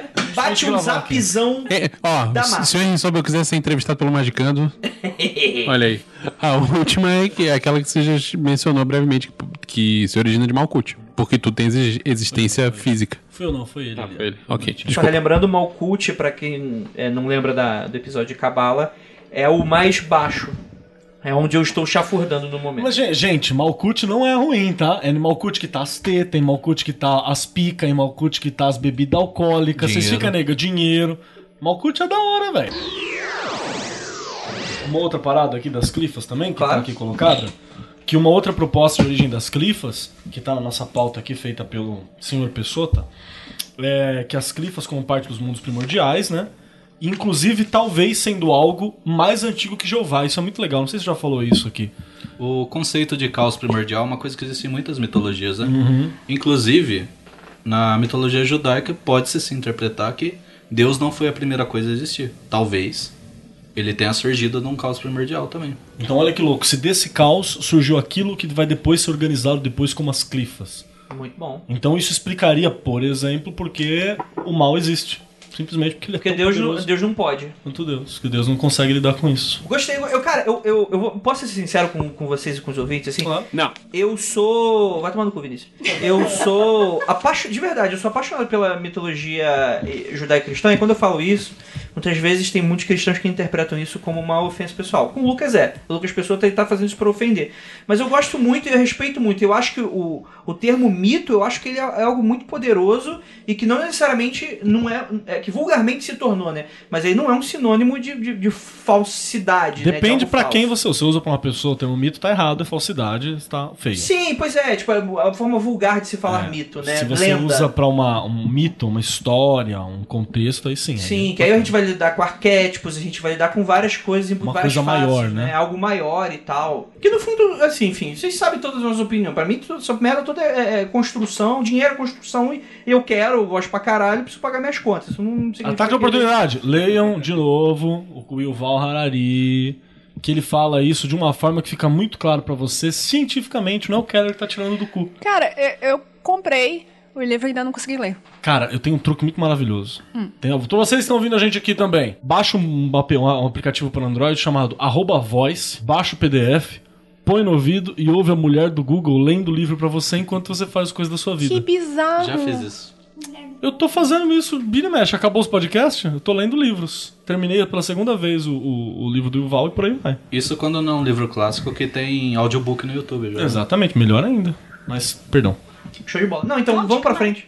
Vamos pra frente então. Então aí a gente vai ter diversos aspectos, porque assim, a gente já falou bastante da questão antiga e tal, a gente pode voltar isso pra quando a gente for falar, por exemplo, de magia cristã, talvez seja interessante a gente voltar nesse assunto, mas vamos falar do que interessa aqui pra gente, que é toda essa construção ou reconstrução dessas evidências e dessas dicas e pistas que a gente tem aí através da história, né? Então vamos lá, da onde que a gente tem o termo que é melhor compilado, que é a primeira organização que o pessoal pode falar assim, não, isso aqui é a coisa mais organizada que a gente tem inicialmente. É o do Papos? Posso te desanimar? Olha, a vida já me desanima, você não vai fazer como é que Mora no eu vou Brasil, né? Se esforce. Vai demorar um pouquinho pra gente chegar num, num texto que, que você tá querendo. Ainda não chegamos. né? Ainda a isso gente eu vai passar por vários autores que vão falar um Sim. pouquinho disso. Tem muitos autores que, que falaram da- das Clifford Sim, mas baseado no, no, no Zohar. Então eles só falaram, ó, existe isso. O, Tá. Elifas Levi foi um deles. Ele, diz- ele disse: Ah, tem as Clifads, mas o magista não deve mexer com elas. Uau. A John Fortune, que a gente citou aí. John Sim. Fortune, que é século XIX, século XX, né? Século XX. Aqui atrás, né? Século Século XX. aqui É, atrás. eu acho que esse livro dele- dela de Cabala é de 1930 e pouco, 35. E esses livros sempre foram livros falando: Ó, existe isso, nunca é. Você pode trabalhar dessa forma. A primeira pessoa que supostamente trabalhou foi o, o Alistair Crowley. Ah, tinha que ser, né? Sim. Tinha que ser, né? Tinha que ser o Ele tem, Crown. né? uma série, ele tem uma série de livros que ele escreveu que ele considera livres classe A, que são livros que são sagrados para Telemann. Uhum. Entre o- esses livros, ele, ele recebeu, diz ele, um, um Liber em 1907 chamado Liber 231. Nesse Liber, é umas quatro páginas assim, onde ele tem uma tabela de 22 sigilos que as pessoas associam com demônios, mas o próprio Crowley chama de, de gênios. E, e tem uma, uma- uns versos lá sobre, sobre isso. Esses gênios, eles têm alguma comparação com o que seriam os gênios da mitologia árabe? É, é nesse sentido que ele pensa gênio? Não, ele simplesmente chama de gênios. Tá, é gênio. E ele não fala absolutamente nada sobre isso. Se pressupõe que seja a questão dos, dos Jin, mas, por exemplo, os Daimon também seriam É, gênios. o- né? não, tem, tem muitos autores contemporâneos que estão abordando essa analogia entre os jeans e, o- e os demônios da Goécia, que são 72. Tem correlação numérica com os caminhos e tal, mas não é uma parada direta. Isso é uma coisa muito recente. Tipo, acho que a publicação mais importante sobre isso saiu agora, esse ano. Caramba. E ainda assim não é uma parada que, tipo, já foi explorada pra isso. Deixa eu, deixa eu man- mandar uma parada espiritualistinha. Porque assim, quando a gente fala dessas coisas, de- eu vou, vou meter aqui uma coisa menos ciência e mais astralzão da vida. Você faz uma viagem astral, uma parada de experimentação espiritual com essas, essas coisas. Por que, que você adquire conteúdo pra ela? Porque você precisa explorar ela. E se você explora um plano astral, essas coisas, sem o mínimo de regra e estudo prévio, você não sabe pra onde você tá indo. É um guia, né? É, é, porque essa porra é, um- é uma floresta gigantesca, infinita, o É. Então, mais desgraçado. Sair por aí sem mapa, né? É sair por aí sem mapa. E, e todos voltam, ok, mas você pode voltar mais ou menos inteiro, voltar então, né, um pedaço de você, mordido ou não. Atacado ou não pelo homem macaco. É atacado ou não pelo homem macaco, tomar uma voadora na Eu queria cabeça. saber, inclusive, onde é que está o homem macaco nessa história mitológica. O que que ainda... Já falei, Gaga, Cheblar. Aí, pronto. que é aqui, ó, é o, o Mas socador. ele nasce quando o homem e a mulher morde o fruto primordial? Ele- O Não. macaco vem. Ah, vocês se fuderam, malandro! Vocês achavam que era uma serpente? Não era uma serpente, amigo. Ela era uma serpente com... é O, ra- o rabo era serpente, né? O resto era tudo. Foi confundido porque ela tava de costas. O homem teve contato com um- um- um caminho intermediário da evolução. Faz sentido. Bom, homem macaco é esse cara aí. E por fim. na cara da Ju. E por fim, por que eu tô dizendo isso? Porque todas essas coisas novas que estão surgindo, elas são é, fruto de exploração. E aí o cara documenta e outras pessoas exploram pra ver se é isso mesmo. É assim e, que aí vai funciona se a parada. constru- e aí isso vai se construindo. É, vai se Que é construindo muito conhecimento. parecido com o método científico aceito pela academia. É muito parecido com o método científico aceito pela academia. quando Mas a não é um gente- método científico que você tem pra- Porque a gente tá falando de Não, porque subjetividade. a academia é pau no cu da academia. a gente tá falando de subjetividade. Mas é mais ou menos isso. Inclusive, quando a gente rolar aqui sobre falar, abrir mais pra rolê, eu tive uma experiência Show, show. bacanas Não, não é show, relacionadas na a verdade. isso, né? Não, Sim, foi tá. legal, foi legal. Vamos todos contar a experiência. Vamos, não tá bom. Gosto. Então, esse Liber que o Crowley publicou foi exatamente isso. Ele colocou lá os 22 sigilos, falou: ó, tem essa relação com o tarô. E se tem essa relação com o tarô, obviamente tem a relação com a árvore da vida. Tem alguma coisa a ver aí, faça um experimento. Ele classificou isso como um Liber classe A, porque é um livro que ele não escreveu, ele, a pessoa Crowley escreveu. Ele recebeu aquela, aquele texto de algum espírito e publicou. Tava loucão. Eu, eu só quero lembrar que pro Crowley fazer algo e não falar que foi ele, é porque deve ser algo assim que não, não foi ele, você entendeu? Porque ele, qualquer coisa era ele, né? Ele era a reencarnação de todo mundo, ele era tudo. E tudo, não pô. se sabe se ele chegou a experimentar de fato, porque a época que ele recebeu isso foi em 1907 e os diários mágicos do Crowley dessa época foram perdidos. Então, se ele fez experimentação com isso, se ele chegou a alguma conclusão, não se conhece hoje em dia. Daí, vários telemitas começaram a fazer experimentações com isso, ou deveriam, porque era um livro sagrado. Um telemita famoso que estudou bastante isso foi Kenneth Grant. Em 1977, ele publica Night Side of the Eden. Qual vai ser o título em português, Inês? O lado noturno. Lado, lado noturno do Éden. Lado Noturno do Éden. E ele, pela primeira vez, ele pega essa base de mitologia judaico-cristã, relaciona com aquilo que o Crowley publicou e começa a fazer as experimentações dele. Tem um fato curioso: Kenneth Grant não foi necessariamente o primeiro telemita a experimentar com isso nem a publicar, foi um brasileiro, Eita. O Mota? o Mota. Em 1969, Tá explicado por que que as clifas estão tudo cagada. Foi o Mota que foi lá primeiro e cagou o rolê inteiro. ele começou a, a invocar todos aqueles, aqueles sigilos que estavam lá e falou: ó, E deixou no Brasil. Foda-se. É, a situação é o seguinte: eu não acho que o Mota foi lá e, e cagou tudo. Eu acho que o Mota conseguiu ir lá porque era brasileiro. Ó, pode ser também. é isso aí. Com homem e macaco atrás dele. Gente, uma hora a gente fala do Mota, cara. Tem um pro... sérios problemas. A gente com- sabe que o Mota ele era um proscrito pra Otto, Sim, sim. assim como o Kenneth Grant. Então os dois eram amigos, eles viviam trocando correspondência. Não, o Kenneth Grant não era proscrito pela Otto, ele era o dono da Otto. As outras pessoas não concordavam, É mas. alto que vale, né? Deixa eu ver. Então, tipo assim, tem um grupão do Zap Zap, até aqueles caras chato pra caralho. Baniram. Aí os caras falaram: Ah, é? Então vai colocar verdadeiro Otto. E fizeram o grupo de duas pessoas, é isso? Exatamente. Exatamente. Isso. Ah, entendi. Isso é a história da magia, inclusive. Eh, Deixa eu falar, al- alguém vai me encher o saco por causa desse comentário? Ah, vamos. Bom, Ah, então bota o bode. Mas a gente tá com um problema, cara. Não, não, eu que não os vou botar inimigos o boy. estão virando amigos, né? Então tá foda, cara. A gente precisa de inimigo novo. Tá, vai. A gente sabe que os dois eram amigos e o Mota começou os experimentos em 1969 e o Kenneth Grant foi publicar o estudo dele só em 1977. Quase 10 anos depois, né? Então eu não sei quem influenciou quem, quem Então- fez primeiro. Peraí, peraí, peraí. O Kenneth Grant, ele foi lá, viu a merda que deu com o Mota e falou assim: "É, Vou falar de, mas não vou fazer. Mas não vou fazer essa merda, porque eu já sei que o, o amiguinho ali se fudeu. É isso? mais ou menos, né? Que o Mota não publicou essa experiência. Mas ele era amigo e o do Kenneth Kenneth- é Grant. Não Mas era que- tão amigo. Ah, Eles se conheciam por carta, mas eu não, eu não tenho notícia deles terem sentado de frente um pro outro. Isso. Eu acho. E também não pode esquecer que o Kenneth Grant ele era todo experimentalista também, né? Uhum. O cara. Total. Tanto que o trabalho da OTO do Kenneth Grant, verdadeiro ou não, é, é focado, ao contrário da outra OTO, né? Em entrar em contato com outras inteligências não terrenas, não convencionais, inclusive as clifóticas. Por isso, o Nightside of the Eden e o Gates do sei lá o quê. Qual que é o Nine Gates? Ninth Gate. Nine, O Gates? Nightgate é, um, que é uma apiração, que é um livro São inteiro que ele recebeu. é Fantástico! que pariu. São fantásticos. Vai sair pela penumbra? e é- talvez em 2037. Tem tempo, Final 2018, Vinícius. Uhum. falou. né? Vai lançar todos os anteriores também, né? tudo uma vez. o Ninth Gate é o último, né? Mas só uma observação, o que o Mota fez era simplesmente, ah, ninguém, nenhum telemita fala disso aqui, eu vou, vou experimentar. Ele fazia a invocação, colocava o sigilo, falava, eu vi isso, eu acho que tem essa relação com o tarô, e é isso. Ele publicou um ensaio de umas 55 páginas, que ele fez essa experimentação por, por seis anos, e só... É basicamente isso, não chegou a conclusão nenhuma, só publicou isso. Quem Não, quiser, sa- não sabendo que era barra pesada, foi lá e se fudeu, é lá isso? fez. Quem quiser pesquisar, o Marcelo Mota, ele era da. da Matam um, dois textos. da, da, da OTO, dá uma fuçada aí, tem uma treta dele ela falando que a OTO foi, é, é dele no fim das contas. Dá uma olhada no Mota. Tem uma coisa que o Mota fala que foi ele que impediu o comunismo de avançar no Brasil. Tem umas loucuras do Mota muito bacanas, assim. Dá uma olhada lá. Se alguém quiser dar uma olhada nesse ensaio, depois me manda uma mensagem que eu mando o PDF. Eu não lembro de cabeça como que procura no Google. Junto mas- com- Peraí, um ensaio sobre clifote ou um ensaio sobre comunismo? Os dois. Ah, beleza.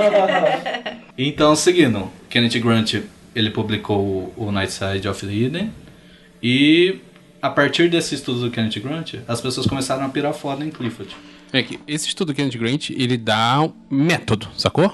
É, ele dá um método que é cheio de buracos, mas tem, tem um ponto de partida pra você começar a é brincar. nada, né? Inclusive, o- o próprio Kenneth Grant fala, é perigoso mexer com isso, eu não vou dar tudo pra vocês. É, eu vou e- fazer essas relações, você pega essas relações, ele pegou vários elementos do Liber 777 e falou, isso tem a ver com tal Clifa, isso tem a ver com tal caminho. Tanto que cinco anos antes, em 72, o mesmo Kenneth Grant tá falando, galera, isso aí é bom não mexer, não. E aí cabe aquela coisa que a gente falou pra vocês. Quando a gente tá falando de uma coisa de astral, etérea, é importante que pessoas mais seguras e com mais contenção de danos vão primeiro fazer esse rolê, porque eles meio que vão pavimentando o caminho. Por que Cabala é seguro hoje? Porque todo mundo trabalhou com essa porra. Então é mega seguro de você, você desenvolver. Se você Clifa. parar pra pensar, ainda são forças extremas, né, cara? Pra caralho, você tá falando com coisa Super de tem como divindade. se foder. É, é que você tá. É que é um caminho que já tá, tipo. é, a estradinha. Você sabe muito bem o que esperar. Exato, a estradinha tá feita, a estradinha tem nome. Sabe a estradinha do Alan Moore no, no Prometeia? Uhum. É aquela estradinha bonitinha, Ah, esta- organizada. as estações de metrô, né? Na estação de metrô, É um tá mapa, né? Você organizado. tem um mapa completo, né? Os dicas. Asclifa ainda é um caminho do interior de Minas Gerais. Ainda é uma bagunça as clifas, assim. É, bagunça no sentido de que é- ainda é inexplorada, é selvagem. E é tipo a galera que tentou fazer a Transamazônica. Você pavimenta hoje, amanhã você volta e fala, deve estar de boa. O mato já tomou de novo, assim. Entendi. Então é meio Então é um complicado. ótimo lugar pra nascer uma lenda do homem macaco, né? Perfeito, perfeito. Mas, pra ser justo, hoje a gente tem autores modernos que exploraram a fundo isso e desenvolveram um método em cima disso que a gente vai falar mais pra frente. Beleza, tá. E o que que ele fala? O que que ele, ele fez os testes e aí? Ah, o Kenneth Grant ele desenvolveu o conceito de túneis de sete. Hum, Então ele pega lá os 22 sigilos que o Crowley publicou, relaciona cada um a um caminho da árvore da vida com a mesma relação de tarô que o Crowley tinha dado. mas É, o da... Eu vou explicar por que túneis, rapidinho. É, a árvore da vida que a gente normalmente imagina e pensa é aquela, aquele diagrama que vocês estão carecas de conhecer. Se não tiverem, dá uma olhada aí. Link no post, Inventado pelo Grola, espalha. inventado pelo Grola no século XVII. É, e assim, normalmente você pensa nela como uma coisa plana, né? Tem aquelas bolinhas e ligando as bolinhas tem um, um- uma- umas linhazinhas. Um caninho, um pauzinho. Um caninho. O lance do túnel de 7 é imagina que essas bolinhas são esferas tridimensionais. Por consequência, os caminhos que ligam elas são tubinhos. E é por isso que eles chamam de túneis. E 7 porque é darkzeira. Ah, não tem uma relação direta com... Sabe- Isso dá onde saiu o nome, o túnel de 7. Ah, Dark Zera, então... É, que tudo, tudo que, que é Sete do lado, submundo, do né? Ah. lado noturno pro Kenneth Grant é 7. Ele se considera um seguidor de 7. Ele chama a tradução dele de setiana, né? Né? É porque é o Tifoniana, segundo ano, né? né? Isso. Tifon 7. Tá, e aí ele faz esses experimentos, né? Isso. dá um passo a passo bem mais ou menos, que é o primeiro cara que tá com a peixeira lá desmatando o bagulho e fala, ó, Ah, Quando eu cheguei aqui, isso era tá mato. Isso aqui era mato. Cara, isso aqui, você ó. quer passar Ponto por ponto, porque tem o nome da galera aqui. O pessoal tá deu pra gente. é, vamos lá. Então a gente tem aqui a estrutura muito semelhante, não, é a contraparte, então é, é muito parecida com a ca- própria cabala. Então as sefirot estão dos mesmos lugares, os caminhos são dos mesmos lugares, só que ao invés dos nomes, você t- os nomes, por exemplo, Malkut, que é a base, Keter, que é o lá, sobre a loja, você aqui vai ter o nome de demônio. Sobre a loja. Não é necessariamente nome de demônios, né? É, são nomes que são. é, como é que é? significante. Não, são nomes que são zombarias. Hum, entendi. Quando São eu essas- cheguei, tudo isso era mato, eles andavam tudo soltinho ali. Ih, Uhum. O pulando famoso ali. é. bicho piruleta. Tinha galera de ba- calça baixada dando um pulo mortal pra cima. Vários bonobos. Vários bonobos. Vários bonobinhos. Por que, que a gente fala que é uma não. es- Assim, a gente já explicou mitologicamente. Mas eu, eu ainda acho que me prende muito isso. O que, que é não esfera, Eu vou, não energia? eu vou colar aí primeiro numa coisa. É, tá canônico pro, pro Carson, por exemplo, que é o que a gente tá usando muito de base aqui, que da AT é o portal de, de acesso a. Não. Não, pro, pro da AT Ele não. só né? dá a teoria. Só da teoria? Ah, tá. Então tá. Quem, quem a- quem acreditava nisso era o Grant. É, eu lembro Assim, do Grant É falando. uma boa isso, forma né? da gente explicar. Então, lembra no episódio de Cabala, quando a gente falou sobre Dati e falamos, ó, a gente vai abordar isso nesse episódio? É mais ou menos. Tem umas teorias que é pra você acessar você precisa ir por Dati, não é? Tem essa teoria também. Que Pô, você... Justamente porque da arte é conhecimento. Sem conhecimento você não tem como chegar do outro E lado. ele tá no abismo. E é um buraco. Que você É, tá e o entrando. da arte não é uma esfera, é um- é uma não esfera, é um Não buraco. Você desce, você desce pra onde? Pega o elevador e desce no. Você sai aqui em, em Lilith. Na, na tradição esotérica ocidental, quando a gente está falando de cabala, o magista ele vai chegar lá perto de Daat. O objetivo dele é transpor do abismo. Atravessar. Uhum. Essa teoria de, de Daat ser o portal para a árvore do conhecimento. É quando você cai, você falha. Isso, quando ele- não quando você falha, porque a maioria dos magistas que tenta atravessar falha. Propositadamente. Quando você propositalmente se, se joga no abismo. A tra- as tradições mágicas mais pauleira, que são a galera da luz, mas que não ignora a treva, assim, não é o, o evangélico que eu. É o Jedi que eu Cinza. só tô tá falando. O Jedi Cinza, o Mago Jedi Cinza, tem o rolê que é assim: primeiro eu me desenvolvo em Lux, então eu vou até a porta do abismo. Aí ao invés de transpor o abismo pra terminar Lux, eu me jogo no abismo e aí eu trabalho com o Nox. É tipo eu no jogo online, tem sempre aquela side quest filha Aí da depois eu puta. subo. Não existe caminho do meio. Olha lá. e aí eu Ah, subo. Verdade. Caminho do meio é uma forma de você falar que você tá certo e os outros estão errados. É mesmo? Tô Não, fazendo não, Ou, por favor. ou de não fazer porra Não, não, nenhuma. não, por favor, fala Fale mais isso alto. mais alto, por favor. Caminho do meio é uma forma de você falar que os outros estão errados e você tá certo. Não existe isso. Não existe caminho do meio. Não. Não dá pra você estudar a luz e as trevas e juntar os dois e. Mas Mas isso é- não é o caminho aí são dele. dois caminhos. Tá. é caminho do meio. Você faz um de cada vez. Vamos fazer o caminho cinza então? Vamos chamar de Jedi Cinza, o cara que faz isso os dois. É, tá, tá, ok. Tá. É que eu não sei nada, gente. Estou tô É falando pro porque- Jedi. Caminho do meio é o cara que quer falar, esses caras do mal aí são tão errados, mas eu não sou bonzinho que nem aqueles caras ali. Eu sou a pessoa Ah, certa. é o isentão, rapaz. É o isentão da magia. É isso aí. Achamos. Se tem ocultista médio, tem ocultista isentão. Exato. Olha, rapaz. Criando conceito, daqui a pouco a gente tem uma galera popularizando o conceito. O Andrei é uma máquina de conceito, né? Deleuze e Guattari ficariam orgulhosos de você. Com certeza, Todo mundo e minha ama. mãe choraria no meu túmulo. Vamos lá, é. que horror. Então, tipo assim, de- então tá, deixa eu então colocar isso aqui em palavras. Então, a ideia é que. é, é, vamos colocar nessa do Star Wars. O cara é o Jedi, ele pode fazer o caminho todo Jedi, vai pra Sif, não é cinza, ele vai pra Sif e fica transportando dos lados. Seria mais ou menos isso. Vamos dar um exemplo? Ou assim? escolhe um pra sempre e não pode sair dali. Deixa eu dar uma remendada nessa história. Assim. O pessoal tá- pode ter uma, uma, uma outra visão e é legal a gente ter visões diferentes sobre isso. Vinícius também, Ju, quem tiver, vamos lá. Imagina que o, o cara que vai trabalhar com só a cabala é o Jedizão clássico que fez bosta e enfiou a República no cu porque era cuzão. Então o que, que ele quer fazer? É Aquela coisa, ela caminha o mestre Yoda. Seguir tudo isso, subir, no fim eu sou um com a força. Eu alcancei Keter. Eu sou um, eu e a força somos um. Eu me diluí na força. Eu tô lá metendo louco, aparecendo como um fantasma falando merda. Posso só dar uma. Todos esses fantasminhas não se diluíram na força, não. Não? Porque eles não. estão com ego ali. Eles estão personificados ali. Quem disse que estão personificados? Ou se a força não tá usando a. Aí me fudeu. Vai, o, continua. o, o, o- como um puppet, tá ligado? Eles Tem todo um buraco no cu É, e a força é, enfia a tá, mão é, ali e exatamente. fica falando pela Pode boca ser. dele. É uma boa teoria. Pensa por isso. Faz Jedi tem sentido. tudo buraco no. Tem os perninha oca. Minha boca. Caco, caco, caco. Tanto que só. de um filme pra outro muda o ator. Sabe é o do que eu Anakin. lembrei? Eu lembrei daquele, daquela foto do Caco segurando com a mãozinha o buraco onde entra a mão. Como se tivesse com o cu aberto. Quem achar, quem achar põe nos comentários. Assim, Escreve embaixo assim, aqui é o caminho pras Cliff. Embaixo. Verdade. Camaleão. O- o- o primeiro túnel de 7. O primeiro túnel do set. E aí você tem o, da- túneis de Kermit. o, o- o caminho das caminho trevoso seria, sei lá, o do City.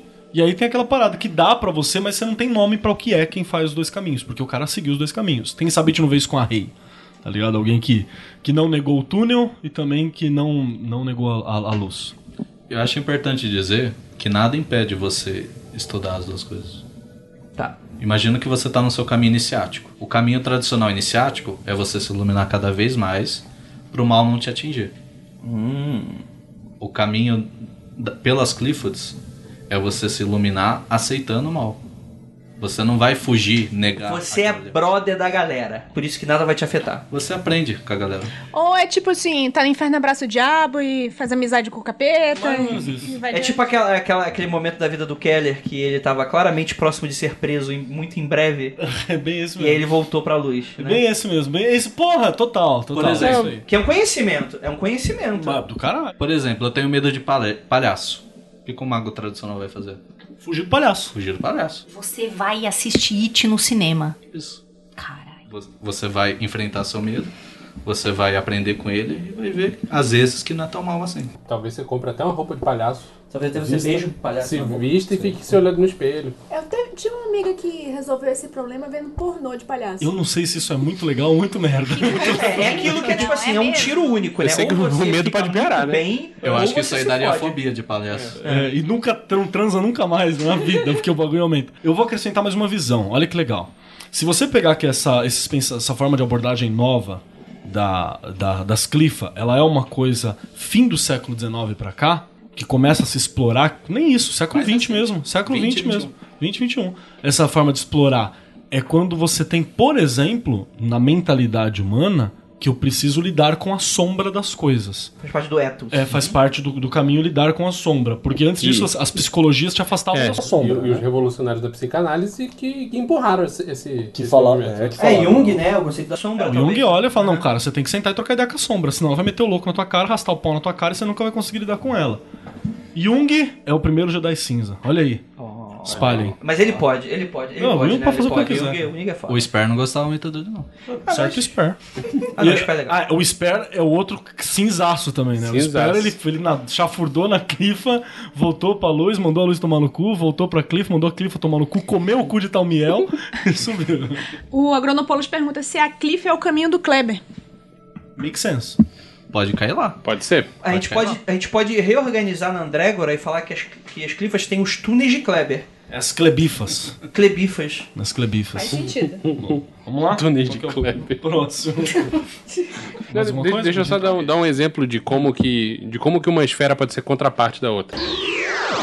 É muito comum você ver uma abordagem das esferas, da- das clifas, como sendo algo ruim e algo que tem que ser negado, e sempre com alusões, alusões ruins. Cara, à vontade, você faz a alusão que você quiser, eu não sou dono da tua cabeça, obviamente.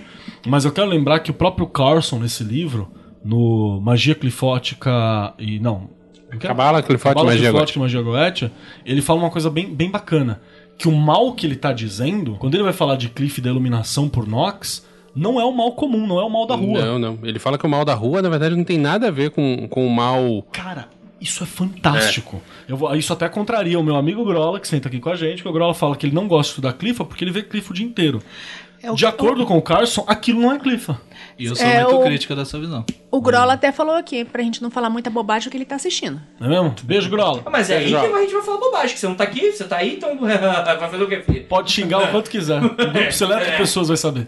É, vamos lá. Né, Então, ma- ma- mas aí que tá. Eu acredito que existe como você observar estruturas das clifas no dia a dia, mas ela não é uma estrutura sagrada. Ela é uma estrutura mundana, assim como você pode falar: olha, essa pessoa é um bom professor, ela está em Chesed. E eu digo mais, tem hermetista evangélico aí que gosta de dizer que tudo que ele não gosta é uma manifestação clifótica. É mesmo? Mas aí É, é uma leitura tão rasa, mas tão né? Conveniente. rasa e conveniente, que você consegue perceber que aquela pessoa nunca trabalhou com aquilo na vida. Então, a gente que não gosta de beterraba, beterraba é claramente uma clifote. É a clifote da comida. Uma clifa. Clifote dos legumes. Cara, mas a Clifa do beterraba, é, a gente tem que trocar o nome aqui. Alguma deve ter que ser Golachab, golachab, flamejantes. beterraba. Golachab, é que nome escroto, babaca. Golahab. Coloca aqui, desculpa, se o Clifote não tá ouvindo, é brincadeira. É, beterraba vai ser o seu nome O agora. Grola beterraba. mandou a gente tomar no cu. Toma no cu todo mundo, Grola. Grola. Beijo pra vocês amigos. Então, eu gostaria de fazer essa reflexão. Por quê? Porque quando você faz reflexão sobre essa aparência mais fácil- é- rasa, é fácil a cair. compreensão. Sim, sim, sim. E é fácil se limitar. Sim, é claro, sim, né? sim. Claro. Como toda, tudo aquilo que. é- Cara, quando a gente fala de magia, é- essa máxima do, do, do Nietzsche, da galera toda, das palavras, é foda. Hum, Do Zen budismo também tem isso. Que quando você dá um nome, você já limitou, né, cara? Quando você fala de- disso, você tem certeza, você consegue saber o que que é quando tá aqui dentro, no coração. Ao lado da onde tá o Que ursal. nem aquele negócio do Kia, que o, o frater de Sim. Sem tentou me ensinar e minha cabeça quase explodiu. Sim, sim, mesma coisa. Eu bebi pouco pra isso. Vamos lá, então, gente, eu vou precisar muito que vocês me ajudem agora. É, peguem a árvore da vida, ou peguem a árvore da morte, ou do conhecimento aí na imagem. A gente tá em podcast, a gente não consegue fazer isso pra você. E fica olhando conforme a gente vai falando aqui, tá bom? Eu sei que muitos de vocês estão no trabalho, por exemplo, mas depois guarda um minutinho, dá aquela bisolhada e aí você continua com a gente. A gente começa com Malkut, que tá lá embaixo, na cabala tradicional, e a gente tem essa, é, a, a contraparte dela, que é Lilith, que é aqui Ok. na árvore da morte. Pra quem não. Seria o lado escuro de Malkuth. É, a sombra. Pra quem não se lembra, Malkuth é o plano material. O plano material é onde tudo tá manifesto. Isso é Malkuth. E existem diversas tradições cabalistas que colocam o nome dessa clifa de outras maneiras. Hum. Alguns chamam de Lilith, alguns chamam de Malkuth mesmo, outros chamam de Namé. Namé, Namahá, já vi. Namé. Namé. É, eu acho que Malkuth não é muito daquela, daquela lance do quando a pessoa inverte a árvore e Malkuth existe tanto na Cabala quanto na Árvore da Morte? E Também, dividem. também, mas isso é um desenho tão recente. Ah, tá. Então... Fizeram outro dia na internet. Ah, beleza, então foda-se. É, beleza. E ela seria responsável pelo que, essa Lilith? Que não é a Lilith demônio. É, porque a regente demoníaca dessa clifa é Namar, né? Namá. E na Amá, existem diversos mitos sobre ela. Um dos mais interessantes é que ela é a irmã de Lilith Mais nova, né? e consorte de Caim. Olha que louco. Com sorte é que eles trepavam juntos, Isso. um com o outro. Então, isso. eles tinham Se consorte. conheciam no sentido bíblico. Às vezes é com azar também que você. Porra, o- os dois eu não sei que tá mais fudido, inclusive. Deixa só eu falar qual que é a manifestação cotidiana. Você pode ver um aspecto dessa clifa quando você vê o aprisionamento da matéria, assim, quando a matéria ela não vai à frente, a pessoa não consegue ver o mundo como o mundo é. Uma pergunta: qual seria o lado bom da clifa? A gente vai chegar lá agora, que é o, o lado iniciático, né? Primeiro vamos falar de um lado mais mundano. Que e seria depois a gente- inicialmente é negativo, Um negativo, limitante. que é o, é o- é o- é o que a galera mais acha por aí, é o que o, o- sei lá, o, o- É o que quem não entende e acha que é só isso. é o que seria falado. Aham. E depois o lado iniciático é como buscar a iniciação, é, a iluminação a, ilumina- a luz negra, né? A iluminação através do Citra Arra, né? Que é esse outro lado. É, a primeira coisa seria essa, essa- essa banalização da vida, sabe? Quando você tá. Existe um mundo, mas você não consegue conectar com ele. Você tá numa vida que tipo, você não consegue se conectar nem com a natureza. É, não, você não se, é, exatamente. Você não se conecta no que existe no mundo. Tipo, você tem família que você ama e gosta, mas você não vê. Você tem amigos que você gosta, mas você não vê. Você não se conecta às coisas. Você tá fadado numa, numa ilusão, num aquário. Né? Isso é uma, é uma manifestação. Você não olha o outro mundo. Já que a gente tá falando da primeira, eu posso falar um pouquinho como é a iniciação? nessa coisa? Claro, claro. Você já fala. Aqui, pode falar. Você é o que mais entende aqui. Manda ver. É, normalmente, quando você vai trabalhar com a árvore clifótica, você começa trabalhando por, por essa clifa, a Lilith. Para você fazer o trabalho, você vai primeiro fazer um, um rito de invocação e depois desse rito você vai tentar fazer uma viagem astral para atingir aquele estado de consciência. Diversos autores diferentes, eles dão ritos para você fazer. E normalmente alguns dão sigilos para você tentar se concentrar, tem vários métodos diferentes. Quando eu f- fiz atingir Lilith, eu e quase todo mundo que, que passa por essa experiência, eles costumam entrar em uma caverna quando chega nessa cliff, que estaria entrando dentro do mundo material mesmo. Só pra trazer uma- um aspecto, o Carson ele vai trazer a, a Lilith como ela sendo o lado. o- o- a beleza na, na decadência do mundo. assim. Vamos, vamos tentar trazer desse jeito. É, um- uma outra forma de ver isso é, são as coisas que estão ali no mundo material e que você não enxerga, apesar de estar na tua cara. Você não percebe. É tipo um spare, por exemplo. Vendo beleza na feiura.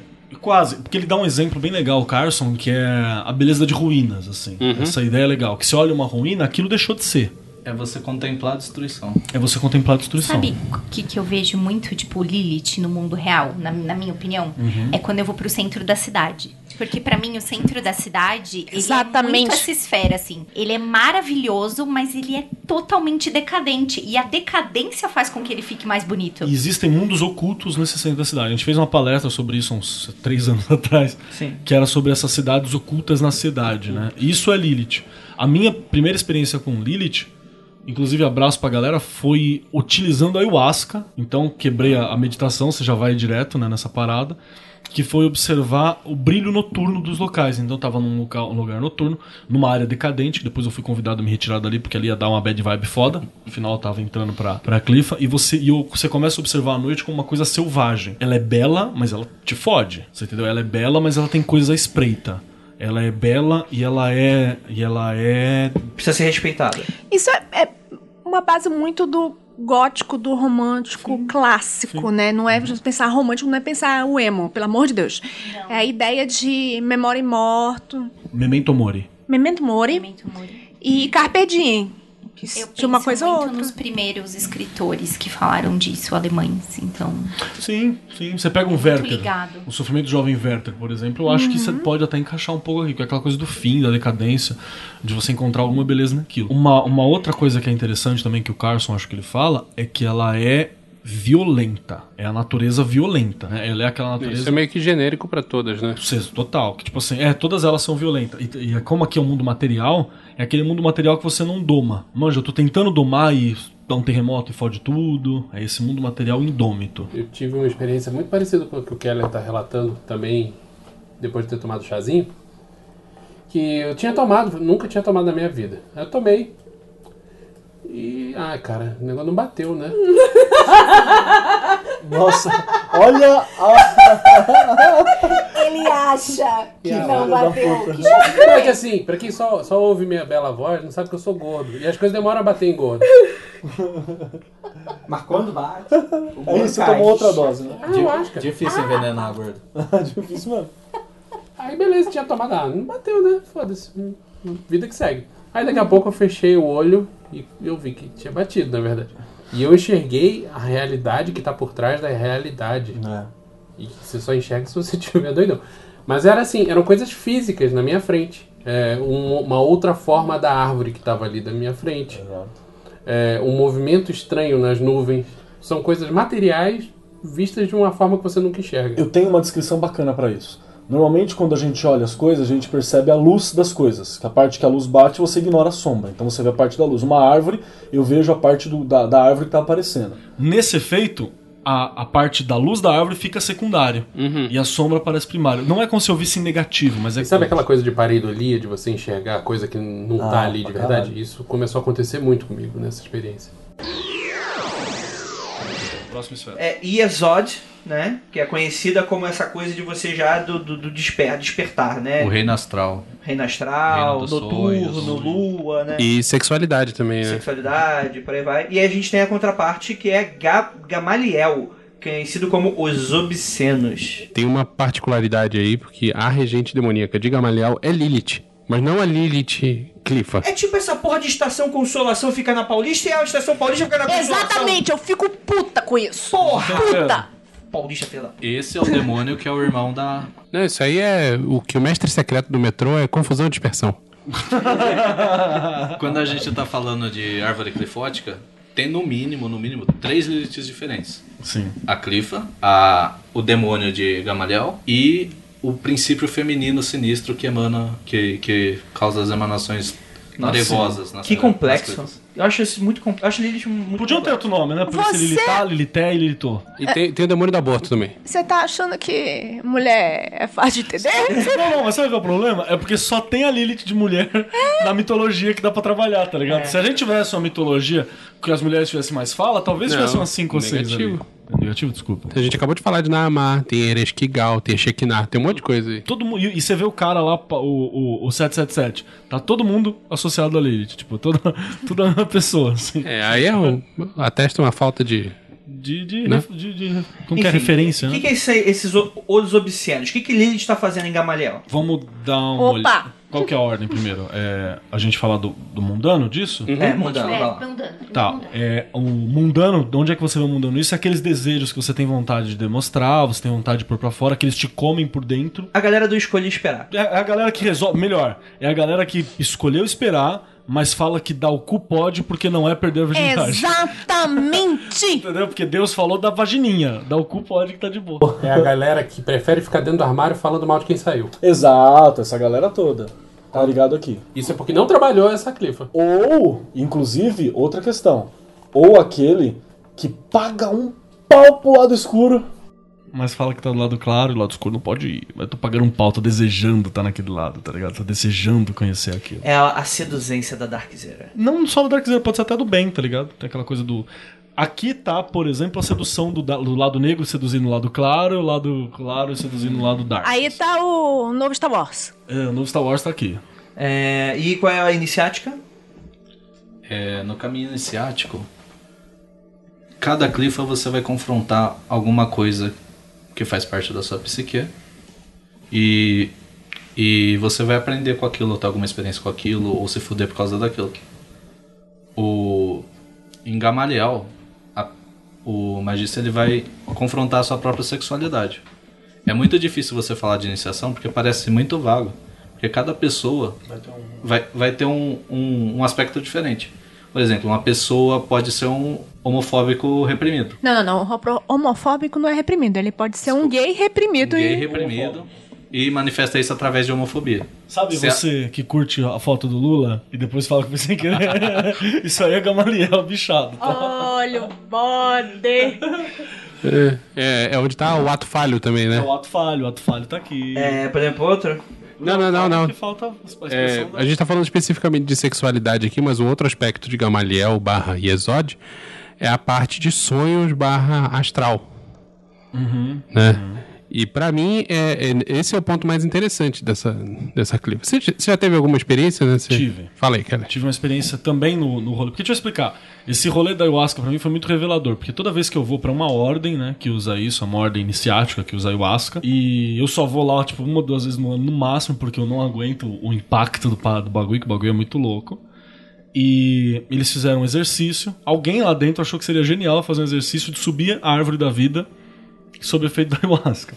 Então começa. é. Esse se chamava Clever? Não se chamava aquela, mas foi pra uma coisa boa. O problema é que você vira suco, né? Você chega lá, em- lá em cima, você tá virando suco. E eu ia dar no dia seguinte uma palestra sobre espera e sobre dualidade. Então o que que tava programado na minha cabeça? Que pra você ter uma experiência geral sobre o mundo, você não pode escolher um lado. Você precisa experimentar todos os lados. Então como isso estava impresso na minha cabeça por causa da palestra do dia seguinte, a Ayahuasca, o espírito da Ayahuasca olhou e falou, ah é, cuzão? Então vamos, você precisa saber do que, que você vai falar nesta porra. Então eu experimentei simultaneamente o rolê subindo a árvore e o rolê descendo as clifas. Então foi uma coisa assim que, tipo, realmente eu- chegou uma hora que eu desliguei. Eu, eu não dormi, eu desliguei. O- o- Uma hora o- o- alguma coisa dentro de mim falou, ó, too much, já era, fecha a loja. Posso fazer uma pergunta pessoal? Claro. Por acaso você lembra de ter encontrado o Lilith nessa... Cara, eu vou falar uma coisa assim que ela é pessoal. Despertou um tesão que eu tenho que aprender a lidar, sabe? Assim, saca? Tive que aprender a lidar ao longo do tempo, assim. É exatamente o efeito que ela causa, né? E, e- e eu senti mais liberdade pra pra lidar com outras coisas. Uma das questões de Lilith, quando eu, enf- eu- eu enfrentei em outro momento, é você aceitar, por exemplo, as experiências sexuais não autorizadas que você teve ao longo da vida. Você, por exemplo, aceitar que em um determinado momento você se relacionou com o cara e deu o cu pro coleguinha. Na época de escola. Sabe aquela época de escola do menininho pegar no pinto do menininho, do- do amiguinho? Que você- Broderagem. na broderagem, que você ignora isso completamente, a- o, co- o trato com Lilith, você vê que isso aconteceu e foda-se, faz parte, não aconteceu, isso não, não altera quem você é hoje, você não precisa ver isso. Todas essas questões fazem parte. É só um aspecto interno teu? Ou é, por exemplo, algo social? Por exemplo, sei lá, se você traiu alguém? Cara, ela pode ser. É, Também. então é, é geral, tipo assim, é é uma relação sexual que não deveria, em teoria, ter acontecido. Imagina que você tá numa relação monogâmica, só que você tem muita vontade de, de abrir essa relação ou, Uhum. ou fazer sexo com outras pessoas. Se você tá passando por essa experiência, você vai confrontar isso. E mesmo se você não tiver traído. Isso. Mesmo se não tiver traído, Você, você é vai- vai, você vai Interessante. confrontar a vontade, você vai confrontar se isso é certo ou não. E por que que você se nega? E aí que é a experiência da outra esfera que Uhum. vai fazer essa pergunta pra você. É uma experiência, assim, desoladora, tá ligado? Desoladora. Eu por, por isso que muito cara fodão fica cagado de mexer, porque é sinistro mesmo. Eu, t- eu tive que realmente, de verdade, depois disso, lidar com essas questões, assim, que eu estou lidando. Você não isso é resolve muito- isso. Isso é muito mais sinistro do que ver um diabão. Ah, com certeza. No- Porque o problema não é diabão. O problema é você. O diabão é externo. O diabão, exatamente, o diabão é externo. Você dá ban e vai embora. Agora, como é que você fa- lidar com isso dentro de você, sem tá? enfrentar? É Então- muito comum quem relata esse tipo de experiência é fazer muito sexo nessa, nessa, nessa parte. Porra! Principalmente com Lilith, com Inco. Mas é algo positivo do tipo que provavelmente algum ouvinte tá pensando, é, vou fazer muito sexo nesse inferno. Vai Não, depender de você. Pode ser. Você pode ser vampirizado quando você pode aproveitar. Ou ela pode ser, porque é aquela parada, pode ser aquela coisa insaciável. Se você viu que tá insaciável, tá difícil, você não consegue segurar, temos uma questão pra lidar. Você falou de incubos e sucubos. Sim, então aqui. Chamo ou elas vêm naturalmente quando eu estou lidando dentro dessa esfera? Normalmente, Ou eles É. ou elas. quando você tá procurando encontrar... Normalmente quando eu vou lá, já tá o puteiro pronto. Chegou o dono, Tá o, o Gamaliel. Chegou. Tá escrito Gamaliel em cima, né? E a, e, a, e a Lilith, que é quem cuida de Gamaliel, tá lá na porta. Pussy! inclusive, Pussy, inclusive white o Catra morreu e virou íncubo. Tá lá, tá lá. Essas coisas, a partir do momento que você atinge aquela energia, é comum vir até você. Mas, normalmente, pra você encontrar o regente demoníaco daquela clifa, você vai ter que fazer invocação sobre ela, você vai ter que estudar bastante. Tem que comer muito cu pra chegar lá. Você tá achando o quê? Que você vai chegar lá no- no- na parada e vai chegar aqui, é, eu quero falar com o chefão nesse negócio aí. É, imagina que Leve você- seu líder. Não, que falar com o chefão não, que vão vir me oferecer. Você entra Isso na aqui, casa, isso aqui, isso você entra na casa, mas você não conversa com o dono. Você para conversar com o dono é um outro processo. Né? É, primeiro você bate papo com o Catra. E, e por fa- e na boa, e na boa, só entrar na casa já causa um estrago tremendo, cara. Pra você falar Oh. com o dono, você tem que estar muito Ô, pronto. Vila Mimosa. Tem que estar muito pronto. Deixa eu contar uma experiência. Por então. favor. Vocês sabem que eu não, não ligo pra cabala, né? Certo. Tô cagando. Então, eu não planejo minhas experiências em termos de cabala. Não falo, vou dar um pulo em Exod e O ver. um Grola vai mandar você tomar no cu. assim. De hein? novo, Três, vamos, Grola. dois, um. Isso aí a gente responde com amor. Beijo, Grola. Aí, mais uma vez, eu, eu só vou contar as histórias do chazinho agora. Vai lá. Tava no chazinho e falei, vou, vou, dar um, vou dar um rolê no mundo dos sonhos. E eu pensei no, né, no começo dessa minha viagem, que eu não tinha programado nada, só queria chegar lá. Começou a aparecer uma paisagem meio Sandman. Eu falei, ah, já sei pra onde isso tá se encaminhando, né? Vamos lá. Eita! Puxar a camisinha aqui. Aí quem que eu encontrei? O Cleiton. O Cleiton tava lá? O Cleiton tava lá. E foi aí que eu tive a ideia Clayton maluca Cthulhu? de fazer uma correlação entre o Cleiton e o Sandman. Aham. Talvez um seja uma contraparte do outro. Por Ah, quê? sim. Clayton Porque afinal de contas ele tá lá dorme. É. dormindo, né? Ele tá dormindo e ele influencia o sonho das Ele influencia pessoas. o sonho das pessoas. Tem uma, tradi- uma tradição de, de magia dracônica da Zenat Mason, que eu já fiz várias experiências, e ela trabalha bastante com, com magia de HP Lovecraft. E ela relaciona justamente o Clayton como o Lorde dos Sonhos. Ah, então, tá, be- tá vendo? Eu nem, nem li e já tá tudo aí. Clayton é, pode escrever Eu acho tão demais vocês falando Clayton tão naturalmente. Fala que o Clayton. Porque é o novo título, né? E, e só um detalhe. É que o nome, o nome certo é impossível de falar É. com o nosso aparelho fonador. Então deixa eu falar Clayton. E Vinícius, você ficou com medo? Cara, eu achei muito legal na hora, eu fiquei com medo depois. Eu, eu quando trabalhei com invocação de, de Clayton, foi um dos momentos que eu mais tive medo na vida. Eu nunca Não. tinha tido paralisia dos sonantes. Eu tive medo com a vocação angélica, a gente Não, já eu, conversou sobre eu, isso. eu fiz outra, assim, tempo depois eu fiz outras invocações de Clayton pra fazer tapar os buracos que ficaram abertos nessa experiência aí e ficou Isso é tudo bem. importante, isso é importante. Mas esse pós foi mais complicado do que na hora. Na hora eu tava muito, ei, caralho, o que eu tô fazendo aqui? Ah, não, é só chá. Rapidamente, E- a gente ainda tá falando aqui desse aspecto Tamo- Sim, é sim. Gamaliel. Gamaliel. Que além do sexo, tem a questão Sonhos, noturna sonhos. dos sonhos. E então, tem um último aspecto, que é o que eu falei, que é, o- é onde a Ju mora. Oi? Gamaliel. Gamaliel Pô, o faz prédio é tão parte. legal, pô. Tem um Obscena. judeu lá, mas Não, É não. que eu sou obscena. Cena. é, fala, como que é? Le- Eu sou que nem aquela diabinha do aquela incubus do. Do World of Warcraft que ela faz.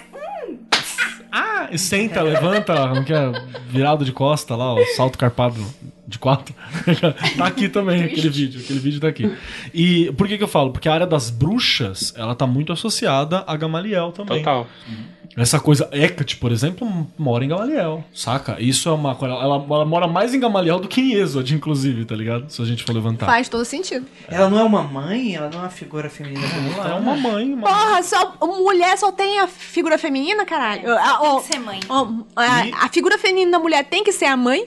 E o aspecto da mulher livre. É a mãe da também. chinelada, essa aqui. Essa aqui é O da aspecto da chinelada. mulher É, livre. Por isso que a, a- a bruxa, aquela coisa da mulher livre que faz, aquela liberdade dos sonhos, liberdade É, Not de Your transitar. Babalon. Not Your É, Babylon, essas coisas tudo tá importante aqui também. Entendi. Muito bom. Vamos pro próximo?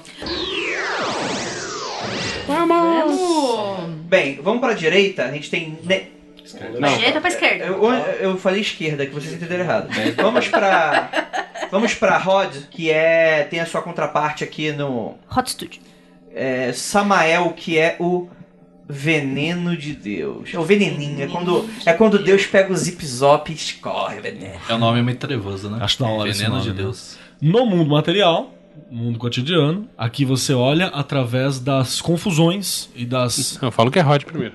Ah, falo que é Rod primeiro? Rod é informação, Razão. né? A razão, a... o estudo, essa coisa formal. Isso seria a Rod, a Ah, gente pode então, simplificar. tipo assim, o contrário da informação não seria a ignorância ou a não informação. A desinformação. Se- a desinformação. Estamos Ou- vivendo isso nesse momento. Ou até mais, é, sabe aquele mundo do. Do.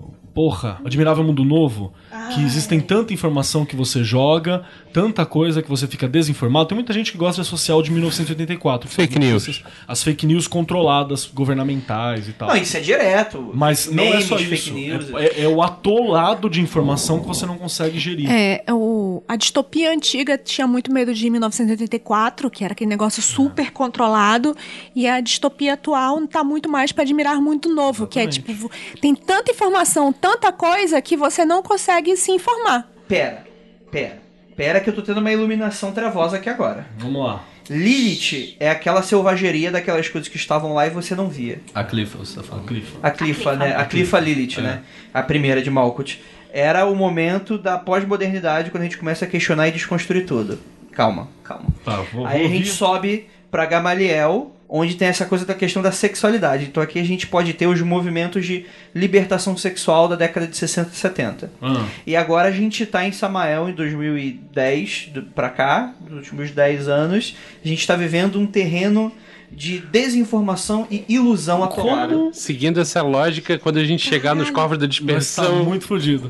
E, e- e como isso que você tá fazendo é um caminho de iluminação negra, inclusive, você não tá vendo na, na parte negativa, você tá vendo como as- os movimentos de mas a gente libertação. precisou passar por isso pra aprender. Não, cara, mas isso é libertação. É essa é a questão. A questão da iluminação trevosa, ela é libertar. Então a gente pode pensar que hoje a gente tá passando por tudo isso porque a gente, como sociedade, precisa aprender a lidar com esse aspecto. Não, isso é você fazendo teologia. Não Tá quer bom. dizer quem tá fazendo isso. Ma- Mas, mas se quiser, pode. Mas o que você tá fazendo é o que todo mago faz e faz um curso depois e vende sobre isso, inclusive. Mas devo dizer que nisso encaixa muito bem a teoria da Judy, que você só aprende na porrada. Sim, sim. Nessa clifa, o, o magista ele vai confrontar em Samael se Rod é o- a razão, Samael é, é a irrazão, é a irracionalidade. Tá. Então é muito associado à loucura, é muito associado à dúvida. Então tudo que a pessoa se sente insegura, ela vai se confrontar aqui. Porra, é aqui que eu caio mesmo. Que É, é, é aí que quase todo mundo se fode. Tem uma questão louca que, assim, a parte da iluminação em Gamaliel é você perceber as partes suas que são irreais.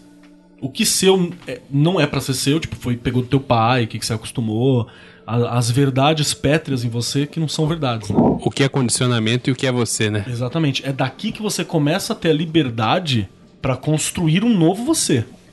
É aqui que tá que é, o, É a marretada. Não, é, é, é- é o- a filosofia da marreta do Nietzsche, tá ligado? Que o, o Nietzsche, Nietzsche ele, ele- Nietzsche tá todas essas porra aqui, Nietzsche é foda pra caralho.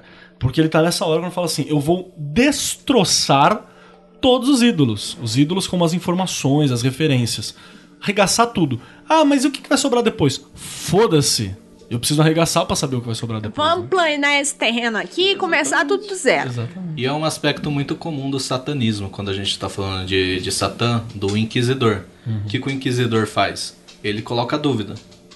Então, se alguém falar, ah, o céu é azul, o Satã vai lá. Será que é azul mesmo? Isso faz parte do processo de Samuel, de, de colocar dúvida e, e, e, não, e no, ra- no, no esforço de tentar raciocinar. Talvez chegar à loucura, porque a pessoa não consegue encontrar a Seu resposta. terraplanista, filho da puta, a culpa é tua, né, o seu arrombadito? O te- Pode ser que o terraplanismo seja, na verdade, a representação mundana de alguém que tentou Olha fazer aí. a parada de, de você questionar a sua realidade. Só que aí a galera. Alguém prendeu, né? A galera mundana travou. tá Então, Não, mas sem sacanagem, teorias da conspiração em geral cabem aí. Cabe geral aqui mesmo. E eu, como bom satanista, adoro ficar questionando Como um tudo. bom Ursal. um bom satanista. Ursal. Ursal, é, jogar aqui. Uma... Alguém tem experiências com, com ela? Vinícius? Eu tenho, assim, uma parada que acontece com alguma regularidade quando eu tomo chazinho. Manda aí. Eu fico ouvindo. É, de Isso. volta. um Ah. Camomila. Cidreira. Eu fico ouvindo coisas que não estão sendo ditas perto de mim e eu entendo com perfeição línguas que eu não falo. Olha que legal. Com perfeição? Com Ou é tipo aquele perfeição. papo de bêbado que tô entendendo? Andrei, tudo? na minha cabeça é perfeito. Você acha que tá entendendo, né? Assim, as pessoas podem estar falando sobre as flores do outono e eu tô entendendo co- um cara narrando um filme que eu nunca assisti, sacou? Entendi. Mas- E isso acontece bastante comigo e, e eu me sinto absolutamente incapaz de abrir a boca e falar uma palavra que sequer. Seja em português ou em qualquer uma das línguas que eu não entendo, mas estou entendendo. Você entra naquele filme lá do Consume, lá do. do esqueci aquela ficção científica da década de 80. O, Day que o ca- Live? que o ca- Day é, o- Live. é, Day Live. Eles vivem, né? Eu não Eles vi esse vivem. filme. É bom. Que você enxerga na propaganda os. Isso aí eu Não, acho não, que é, é, limite, é- é- né? é puramente em termos de palavras. E Uhum. quando eu tô pensando e formulando os meus pensamentos na cabeça, normalmente é numa língua que eu não falo. A Ah, última legal. vez e mais significativa, eu tava com- bolando altas filosofias em um francês impecável. Sendo que eu, no máximo, sei falar bonjour, E abajur, ainda, e ainda sutiã. é aquele sotaque. Não, né? não, não, não. E, no fra- e não, era, não era o francês do Monty Python. Como é que é o bom jogo do Monty Python? Bonjour! Mas aí. é, e por exemplo, nesse ambiente, ho- hoje estou fazendo aula de alemão com a queridíssima Juliana, que é excelente professora, mas na época eu não sabia porra nenhuma, eu tinha estudado alguma coisa. Tinha pessoas alemães perto de mim nesse momento e eu tava entendendo tudo que aqueles filhos da puta estavam falando. Tem perguntinhas? Por enquanto, apenas. Deixa eu ver uma é, aqui que é Ah, sim. Te- Ó, Martim Vasconcelos. Beijo, Martim. Tem aquela parada da anulação do conhecimento, né? Tipo, a moralidade é anulada e você não diferencia o bem e o mal. Tem disso. Na- Tem disso, mas não é porque você não diferencia o bem e o mal, é porque bem e o mal é uma construção social. E Você E- destrói. E é, aí pro você- satanismo super importante. esse- Questionar deu, né, bicho?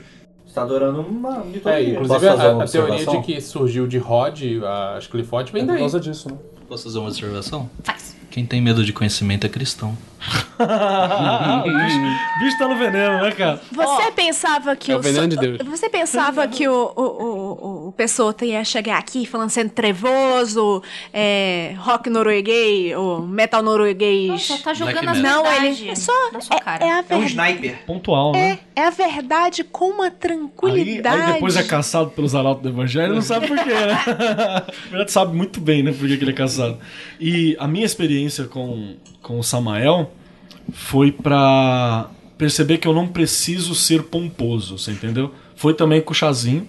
E foi aquela coisa de, não, não, eu tenho que manter a compostura, eu não posso né, descontrolar, eu tenho que manter uma aparência. Eu- Manter aparência pra quê? Pra quem? Quem que eu tô querendo enganar, tá ligado? Quem que eu sou? Por que que eu dou satisfação? Ah, eu preciso mandar uma mensagem. Eu juro, na hora eu lembro assim, preciso mandar uma mensagem pro meu pai. Pra quê? Tipo, não tem o que possa fazer, não tem o que Uhum. possa ser feito. Então, até essas coisas de destruição daquilo que você considera sagrado pro núcleo familiar e tal, porque você percebe que na verdade não, não tem nada disso. Meu Foi- problema é esse. Cara, e foi tudo nesse mesmo rolê, velho. Foi tudo no mesmo dia, assim. Foi, foi muito... Eu mandei mensagem pro Vinícius. Esse Foi. chazinho é bom, né? Eu mandei mensagem pro Vinícius. Falou, caralho, eu tô muito fudido. E a gente só consegue chegar a esse tipo de raciocínio através da, da dúvida, né? Da dúvida. A gente questiona. Ou menos dubitator, né? Eu Você estou duvidar de tudo. extremamente confortável com os meus grilhões. Tá bom, vamos lá. É, vamos pra direita. A gente tem aqui. Ramo. Vamos. Netzar. Que é a sua. O que, que é Netzar? Netzar é a Pomba. É o amor. É o sentimento É a de... rola? A pomba rola. Pomba rola. É o sentimento de pertencimento, é a coisa adquirida, é a coisa sentimental. Ser abraçado. Não, não é, não é nem ser abraçado, mas é. É o, é o Rony. Eu gosto de dar os exemplos do que ele é o Rony do Harry Potter, sabe? Ele é aquele cara que lá, ele é emoção, ele tá sempre pronto ali, sabe? Emocionalmente, pra dar um apoio, pra Tá estar com o encaixado. cara. Tá sempre ali. Isso é netizar. E aí a gente vai pra sua contraparte clifótica, que é Arab Zarak. é O melhor nome. o- Os corvos da dispersão. Você Oh. quer a pomba ou você quer o corvo? Eu prefiro o corvo. A pergunta é, por explica isso aí pra você explicar o que vocês falaram antes, dizendo que, ah, se a teoria do Andrei está certa, Agora a a gente gente, tá na vai parada. se fuder. Me explique. Vinícius? Não, me explica primeiro pra eu saber explicar o que, que é depois. Vocês têm que me traduzir primeiro. Não, vamos ver a- a- o cotidiano de Arabzarak? Vamos, vamos, vamos. Cotidiano de Arabzarak é o, é, o, é o pão e circo, sabe? O cotidiano de Opa. Arabzarak. Opa. É, o cotidiano de Arabzarak é aquilo que, que não que tá pra te confundir cada vez mais. E matar o guerreiro em você. Ele te confunde pra que você não desperte essa, essa a essência de. a paixão pela batalha, você entendeu? Estou achando que o Andrei realmente teve uma iluminação. A gente não tá chegando, bicho. A gente tá nesse exato momento. É, é aquela coisa de eu preciso matar a sua paixão pela batalha enquanto você discute, sei lá, o sexo dos anjos. assim. É, um- um- uma outra forma simples de ver é que esses corvos da dispersão, na, na verdade, são os corvos que estão se alimentando do que restou do campo de batalha. Sim, sim. Qual é o aspecto iniciático? Aspecto iniciático? Que esse cara é. Aliás, que esse aqui que ele fez um rito de Arabzarak, ó. É, Tá, mas o que, que seria, na teoria, um aspecto iniciático? Que você, mesmo você não passando, o que, que seria? Cara, é, a Arabzarak eu acho que ela é a, a menos clara, assim, por motivos, pro- motivos óbvios, eu acho que ela é uma das Ela coisas... tá falando aqui que é o batismo negro. É que o resultado, né? Aqui no livro do Carlson fala isso. Deixa, é, sobre, sobre essa parada, não, não do resultado. Pra mim, para mim eu tive muito a impressão de que ela vai te... Ah, desculpa. Que ela te dá... Ela te dá a formação, a paixão pela batalha, a paixão pela guerra. É nesse ponto que você cria comprometimento com o caminho que você está seguindo. É, eu, eu tive essa impressão, porque assim, você.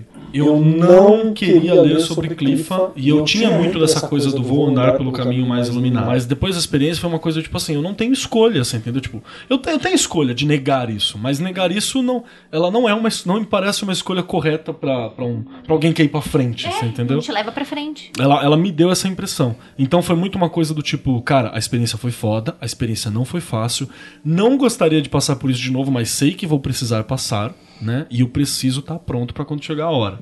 Então ela- eu acho, eu tenho a associação de paixão pela batalha. Eu tenho essa associação de que ela é pra formar um guerreiro, tá ligado? E tanto que o regente demoníaco é Baal, que na mitologia dos caldeus era um deus da guerra. Ah, tá. Então não tô Não tão sei se fora. era dos caldeus, tô. Eu é. Por aí. Se você falou, agora é. Caldeus, mudem sua mitologia e põe lá que é, se não for. Então deixa eu contar aqui o, o- o drama. É bom que hoje eu tô descobrindo várias coisas da pessoa que eu caso.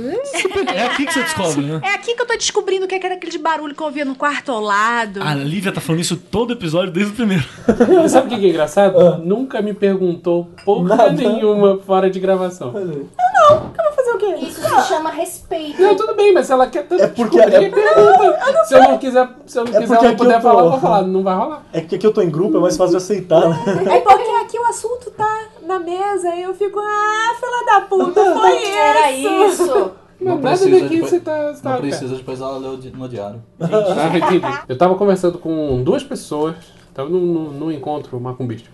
Tava conversando com duas pessoas sobre Odin, nesse dia, à tarde. Aí Odin pra lá, Odin pra cá, aspectos de Odin. começo da noite, rolou um, um rito em que as quatro primeiras que a gente abordou agora, da- das Clifote, eram abordadas de uma forma semi-aleatória. O objetivo era você se identificar mais com alguma delas e depois chegar a conclusões. E justamente a que eu me identifiquei foi o Arab Zarak. E quem não se liga, o Odin tem dois corvinhos, né? Nos seus ombros. Uhum. Amo Munin muito. e Hugin. Aliás, Ju, por favor. Tá certo? É, tá certíssimo. Eu sempre brinco que é o, é o leve trás do Odin, É. né? Porque não há. é, é, Não existe a ideia de que Odin seja como Deus cristão onipotente, onipresente. Porém, existem coisas ou animais que trabalham por ele.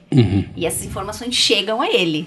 E sempre é uma figura dupla, porque é sempre a mensagem do você precisa saber isso por duas pessoas diferentes, duas visões diferentes. É pra você não ficar limitado. né? Exatamente, é pra você saber, hum, será que isso é verdade mesmo? Vamos ver o que, que o outro vai falar.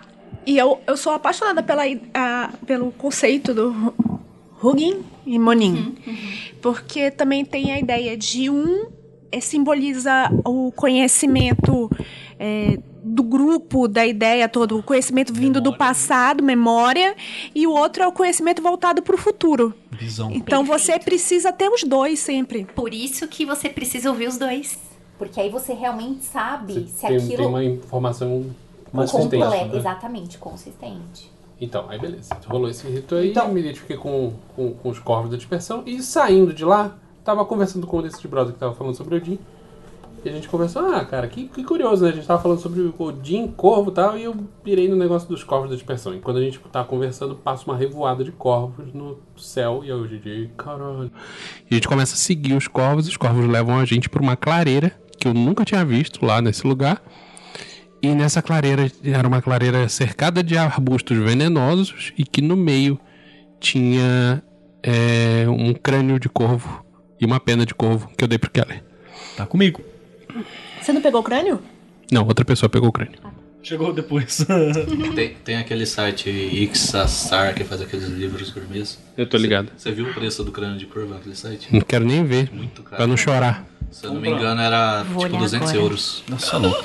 Gente, é um absurdo os livros, mas é um absurdo tipo, você olha o livro e você fala assim, nossa, eu vou vender um dos meus rins pra comprar. Absurdo, absurdo é o preço que vai parar depois no eBay. Tem livro de 35 mil euros. É verdade, você me mostrou. É muito lindo os livros. É demais. É... Tá, mas eu não entendi direito. Então seria essa questão de pós-batalha. Ele é confuso. Essa é uma questão que eu tenho confusão com Arab Zarak, ela não é clara pra mim, porque ele tem essa questão de pós-batalha, ela tem essa questão da formação do guerreiro, ela tem uma questão de batismo, porque tem aquela coisa da mãe, né, da, da Vênus. Tipo o Berserk sobrevive após uma batalha e tem aquela experiência. E é banhado em sangue. Depois da batalha você é outra pessoa. É. Entendeu? Você é outra pessoa. Você, você levanta da batalha, você olha em volta e fala: caralho, não sou quem eu era antes. Então parece muito mais um processo do que um processo do que um.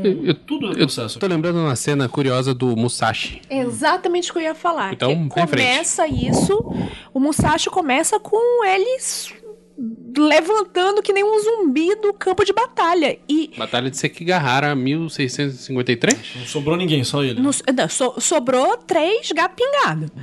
E ele sai dessa batalha e ele decide, tipo, vou ser outra pessoa. E, tipo, o Musashi antes da. Primeiro que o Musashi era uma figura histórica, tá? Musashi antes da batalha é uma pessoa, Musashi depois da batalha é outra. Ele aproveitou a batalha pra dar um reset na vida. Exato. Isso é, é parte do, do, do processo que tem. E você encarar também, cara, a necessidade de você. Porque assim, a, a parte negativa do, do Arabe é muito dessa coisa de você não fazer o batismo, você entendeu? Tipo, o batismo é pra poucos e você tem que estar fora. Então ela mantém você na, na normalidade. Você passou daqui, passou daqui você é outro cara. Passou daqui você vai caminhar pra, pra, pra Tagirion, né? Então Ah, pergunta. Pergunta pro Sr. Lucas, que ele é o único que entende aqui essas coisas mesmo daqui. Enfim, é, seria aquele momento que você tem medo de seguinte, um, um momento de que você não dá o último passo, o que você, fica parado na porta, te dizendo assim, não, quando eu estiver mais preparada, quando eu estiver mais forte, quando eu tiver estudado mais e não vai. Eu, eu acho que quem se perde nessa clifa, sim, porque o Arabizarak seria exatamente o, mo- o momento que você decide. Ele está muito relacionado com, no, na Árvore da Vida, o caminho que vai de, de Netza para da Tiferet é o caminho da morte. Então você consegue at- atingir a iluminação depois que você faz esse sacrifício. Então quando você decidiu fazer esse sacrifício, seria esse estado. Encontrei a minha. Então a gente tem a próxima esfera que é Tiferet, que é como é que. O que, que seria essa esfera? ô, Kevin? Tiferet é Jesus. Tiferet é a iluminação humana. A outra ali tá falando que não é Jesus, não. É a iluminação Isso é humana. esquizoterice do século XVI. Olha aí, ó. É, É. Mas as melhores coisas são do esquizoterize do século. Black. Todos. Século, século ad infinitum. Ele é o o desenvolvimento humano, a descoberta do próprio sol, é você se entender, é você alcançar o seu potencial. É o você- sol inferior da árvore. né? É o sol inferior da árvore. É você sair da tua esfera animal. Aqui a gente tem na árvore clássica o véu de Ruá, ali atrás, que é o véu das- dos objetos inanimados. A gente tem o véu de Parroquê. O véu de Parroquê, que é o véu que, que separa Rod e Netzá de Tiferet, que é o véu dos animais, que é o véu animalesco.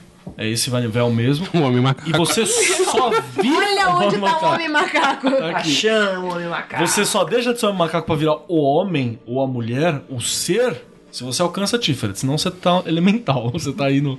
aquele conceito do Crowley de elemental. e aí tá o SAG também, né?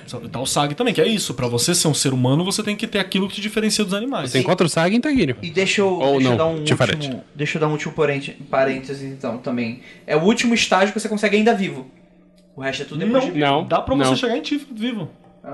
Não, não, sim, Tiferet. Tu chega, tu só chega Não, até- assim. Tiferet não, perdão. Dá pra você chegar em Keter vivo se você quiser. É que aqui, você chegou aqui, cara, você é um ser humano bacana, tá legal. Não, é que aqui naquele sentido maior, assim.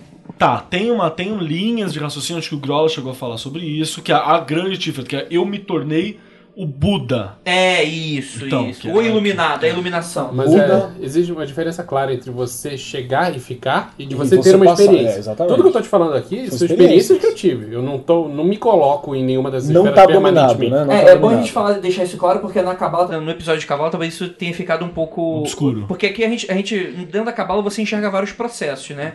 É, você pode ter experiência com todas as esferas.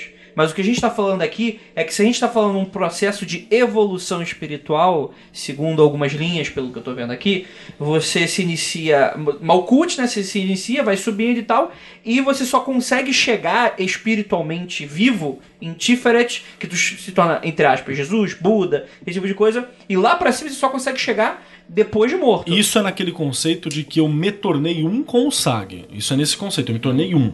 Eu sou o Chosen One, tá ligado? Aí é aqui, Tiffany. O que a gente tá falando é que você pode chegar em Keter com experiências pontuais que vão te modificando e vão te melhorando pra chegar, pra conquistar de vez os locais, né? Que se você for seguir o modelo dos circuitos da, da consciência, lá do, do Robert Anton Wilson, do Timothy Leary, ele fala que a partir do quarto circuito é só experiência pontual. É só quando você chega em estados alterados de consciência. Não tem como ter alterado o tempo todo.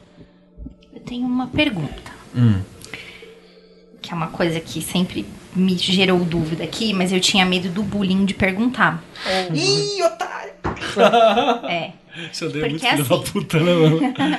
é, bruxa. Eu, eu acho que não só bruxa, mas assim, bruxa em especial, é, você é sempre pedido para que você não esqueça, para que você não se separe do seu animalesco. Que você não se separe da sua selvageria, que você não pode esquecer essa parte de você, porque ela é muito importante. Primeiro, pro seu trabalho mágico, e segundo, para você mesma. Aí, po- por que que eu nunca, assim, com- de- desculpa, eu vou, tô com medo de falar isso porque eu vou apanhar. Por que, que eu nunca comprei a ideia da árvore da vida? Quando ela chega aqui. Uhum. Porque eu também f- me foi explicado que, ah, aqui é quando você. Você não é mais um animal. Ué, mas a minha vida é exatamente e me conectar com isso. Então quer dizer que eu nunca vou passar daqui? Eu sou uma pessoa péssima pra estar na árvore da vida? Eu Perfeito. não posso subir? Isso quer dizer que o caminho da luz não é pra você. Não. quê? Não. Na verdade, o nome disso é outra coisa. Ah. É um nome bem interessante que a gente conhece muito bem, que o nome é Choque de Agrégora. Choque de Agrégora. Você tá tentando misturar duas coisas que não encaixam. Então, Na É verdade- eu quero o eu quero o comentário da pessoa, a única pessoa que entende direito desse negócio aqui na mesa, que é o Lucas. Então, porque aí eu sempre pensei assim, nossa, então quer dizer que a bruxa, a bruxa em si, ela não, ela não pode fazer esse caminho porque, tipo, eu não vou, eu não quero me separar da minha Então. selvageria. A minha selvageria é o que me mantém. O teu caminho é Targirion, não é, não é Tiferet. É, só pra então gente quer falar. dizer que eu já tô na cliff, nem sabia. Tá, então, Tô usando atenção cabelar. Rapidamente, rapidamente. A gente não citou a Clifa, que é Ok. Tiferet Ah, perdão. e a Clifa dela é Tar Tagirion, Tagirion, Pode ser que Tagirion. acho é o mais um seriam correto. os disputadores. É aí que tá o macaco? Tá, tá um pouquinho antes. Tá no véu. A, a, a representação hum, podreira dele do dia a dia são. Acho que é legal a gente falar. O, o Carson ele fala sobre os, os falsos messias, os flagelos de Deus, né? Os, os Hitlers da vida, os. É, e ele fala uma coisa, inclusive, muito interessante, que a mesma figura pode ser vista como uma figura de Tiferet ou de Tagirion, dependendo da pessoa. Dependendo de- do, do tempo de quem vê e de como olha. Então isso é uma coisa muito interessante. Então, pro- provavelmente. Então Jesus é, é Tiferet pro católico, Tagirion mas pra outra é, pessoa. pode Tagirion pra outra pessoa. Então isso é uma coisa muito Então eu bacana. não tô viajando quando Cara, eu digo isso. Eu não. tô desrespeitando Você a vai árvore ver- da não, vida. você vai ver que você tá sim. certinho. Tem que derrubar a machadada. Quando for, me chama. A gente compra a serra tico-tico. Isso vai pro próximo dia de maldade, né? Hoje é dia de derrubar a árvore da vida na machadada. É, pergunta, é, tem uma pergunta aqui que se tornou a minha dúvida também. Eles ficam dizendo que. Microfone. que- Que a parte da, da a Séfira disso tem a ver com culto solar, com o sol. E que a Tagirion tem a ver com o sol negro trevoso. Existe sim essa interpretação de que Tagirão é um sol negro, mas existe também outras tradições que colocam o sol negro como sendo da arte, Uhum. sol negro como sendo biná. Uhum. Então, existe essa interpretação, mas você não pode falar que é isso. Beleza. É a dúvida. Então, esta na a clifa diz: abraça mesmo o seu lado selvagem, pois Exatamente isso, cara. é isso que tu tem que fazer. Na Cabala, quando é, é comum dizer que quando o magista atinge Tiferet, ele está entrando em contato com o Sag dele. Quando o magista atinge Tagirion, Uhum. ele está entrando em contato com a forma bestial dele. Seria a selvageria que você tá falando. Tá bom. Qual é o regente? Regente é. É o seu? Belfegor, É isso. aquela Não confu- não confundir com Belchior. Não, Que é quase a mesma coisa. Olha, ele Cara, pensou comprar um, Belchior um tem- álbum do Belchior e Tá do escrito lugar Belchior. Belfegor, mano. Olha. Cara, Belchior Hoje em tem- dia é de comprar alvo do Belchior achando que é Belfegor. Bel- O Belchior tem aquela música do que o o jeito que o diabo gosta, do que o diabo gosta, que ele tem aquela, aquela frase incrível, que é, como que é? Nunca caralho, sempre desobedecer, nunca venerar. Olha que coisa linda, isso é muito Targaryen. Isso é muito satanista. É, isso tá lá, ele fala justamente isso. Belchior é satanista, espalhem. É comum dizer que, ne- que nessa clifa também a gente encontra o anticristo. Que em muitos casos é a gente mesmo. Se a gente está tentando se, se deificar através do processo da árvore clifótica, a gente vai acabar se tornando o anticristo, que seria a oposição. O paladino negro. É, eu- o antipaladino. É aqui que os antipaladino nasce, aqui mesmo. A Kate Forjado está aqui. perguntando assim: essa forma bestial é a que usam pra entrar nas viagens astrais clifóticas? Eu não sei onde eu vi isso. O Kenneth Grant fala sobre, sobre quando você está explorando os túneis de sete. Que é, é sábio estar numa forma bestial. Você é anda esses caminhos na sua forma bestial. É, é sábio onda dessa forma, do mesmo jeito que antigamente. Por que surgiu a ideia de você se fantasiar no Halloween? Tipo assim, vou ficar numa forma É. bestial pra não chamar atenção? É um bom paralelo. É pra galera não olhar e falar assim: olha só, ele tem duas pernas. Olha o otário ali! Pega o otário! Ele tem pele e pouco pelo. E não, e não está coberto de bosta, né? Tipo aquele, aqueles Do Monty demônios Python. né? do- Não, não, tô lembrando aquele demônio do. Esse cara aí deve ser rei. É, Como é que você sabe? Não tá coberto de bosta. Tá, mas deixa eu ver, qual qual é esse aspecto? Desculpa, talvez eu tenha ficado um pouco disperso porque eu Porque parei você os corpos. parou no. É, você parou no, na Arabzara. Mas esse Tagirion, o que, que seria o aspecto mundano dele? O aspecto mundano de Targaryen é você seguir falsos líderes. São os, os, os líderes que levam à destruição. Você seguir falsos líderes ou você se tornar um falso Ou líder? se tornar um falso líder. As duas coisas. Tá ali, tá ali ligado. Os dois são igualmente perigosos, né? Ou. É o. Vamos lá, o Tacredo, o Tacredo. Grift, depois do. do Eclipse. Quem? Eu gosto do Griffith, eu não vou criticar ele. Não, então, mas é porque você é trevoso, porra. Mas é isso aqui, não é? O que, que acontece? Ele, ele tá, tá seguindo um caminho de iluminação e ele est- destrói Quem é o tudo. Grift do, do, Do Berserker. o É. chefão lá, o cara que é o líder lá? É o que o bando do O bando do Falcão. Ele admirava ele, achava ele um cara fodão. Ele tinha essa coisa da amizade, do companheirismo, e ele troca tudo, joga tudo fora pro, pra mais poder, pra ele É, mais completar os poder, sonhos exatamente. dele. Eu acho que é bem isso mesmo. Certo ele. inclusive. E aí você tem esse aspecto de que você se torna completamente bestial. Você troca tudo de mundano pra ir pra frente, né? E de resto aí é... Lembrando que quando a gente fala de bestial, a gente tá muito falando do, do conceito de atavismo com, com o Spare. é- Sim, sim, sim, sim, sim. Não é bestial burro, né? Bestial poder, primal, né? Esse é o ponto mais distante que eu cheguei com o meu chazinho. É, aqui eu desliguei. É, eu não consegui passar daí. Porque foi uma experiência tão porrada na cabeça que eu nunca mais quis tomar. Cara, o meu eu saí de lá assim, eu ainda não quero, mas sai- foi tão intenso que, tipo, às vezes eu tô fazendo uma parada eu sinto o cheiro do desgraçado, você entendeu? Do chá, assim. Mas foi aqui, a galera subiu até Keter Tal- e eu iria até Talmiel. Eu acho que eu subi, a minha mente só me protegeu do que tinha, do que tinha por ali, você entendeu? Porque eu cheguei em, Tag, em Tagirion, Eu tive uma, uma, uma visão do SAG, inclusive é incrível como você sai. E aí, beleza? É, beleza. Mas você sai é, convencido de que você está certo, é muito prepotente. Mas você sai. Mas é, pra ser Mas é isso mesmo, cara. que você tá certo. Tá no caminho certo. É, você sai com aquela coisa de porra. Primeiro que você sai cansado fisicamente, mas você tá renovado, você revê objetivos, você sai com aquela coisa de caralho, eu tenho que fazer, eu tenho que ir. E a outra é também lidar com a questão da besta. Que eu, que eu continuo maloqueiro, assim, você acha que isso é uma coisa que levantou mais, que volta, que mantém, como equilibrar esses ambos. Tadinho, o caralho, você se tornou o Zé é, Pequeno. É, Quer dizer, porque inclusive eu queria agradecer aqui, o Gal e a Lili foram comigo na, na Sé, na, comprar uma parada na 25, e eu encontrei um mano sentado no chão, e eu resolvi que ia conversar com o mano sentado no chão enquanto os dois não chegavam. A gente ficou conversando, eu descobri que o mano mendigo, ele era, ele sabia pra caralho de literatura cristã, Dostoiévski, C.S. Lewis, o cara que tava conversando comigo de C.S. Lewis, o mendigo no chão. Enquanto ele ia. E, é, e nós ganhamos comida, porque provavelmente me acharam que eu estava há poucos dias no Visu, Visu, né? no Visu também. E, e ele ganhou um pacote de bolacha, uma fogaça, e eu ganhei um pão de queijo. O pão de queijo tava uma delícia e eu aceitei o pão de queijo, obviamente. Não sei por que que a gente tá lembrando disso, mas tá aqui falando. Mas, mas então, essa minha experiência, que foi a última dentro dessa, dessa árvore, foi muito difícil de explicar, mas teve a ver com o sol negro, com uma iluminação e, e um sentimento de que eu posso tudo e justamente por isso nada importa e eu não preciso de nada. Que passou rapidamente. Se você tivesse um berrelite, você ia sacrificar todos nós. Ficou pra mais poder. Berre quem? Bear Girls.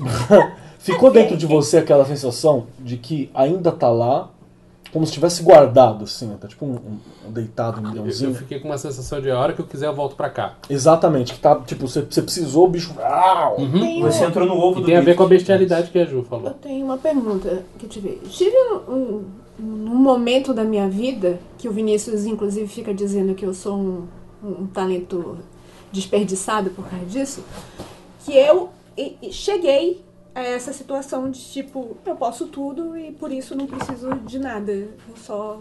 Um um momento meio assim, eu entendi o Anomia. zen. Alu- alu- Aluminação. Aluminação. Só que eu não consigo, ma- eu não consegui manter. E, tipo, assim, não foi um momento isso. Foi, tipo, durante um longo tempo eu tive vários desses momentos. E eu não consegui manter essa sensação. Uma vez você estando lá, fica mais fácil voltar? Não sei porque eu não voltei. não quis voltar. Posso responder, Lívia? Pode. A Zanati Mason fala no livro dela de Clifotic Tree. Acho que é isso o nome do livro.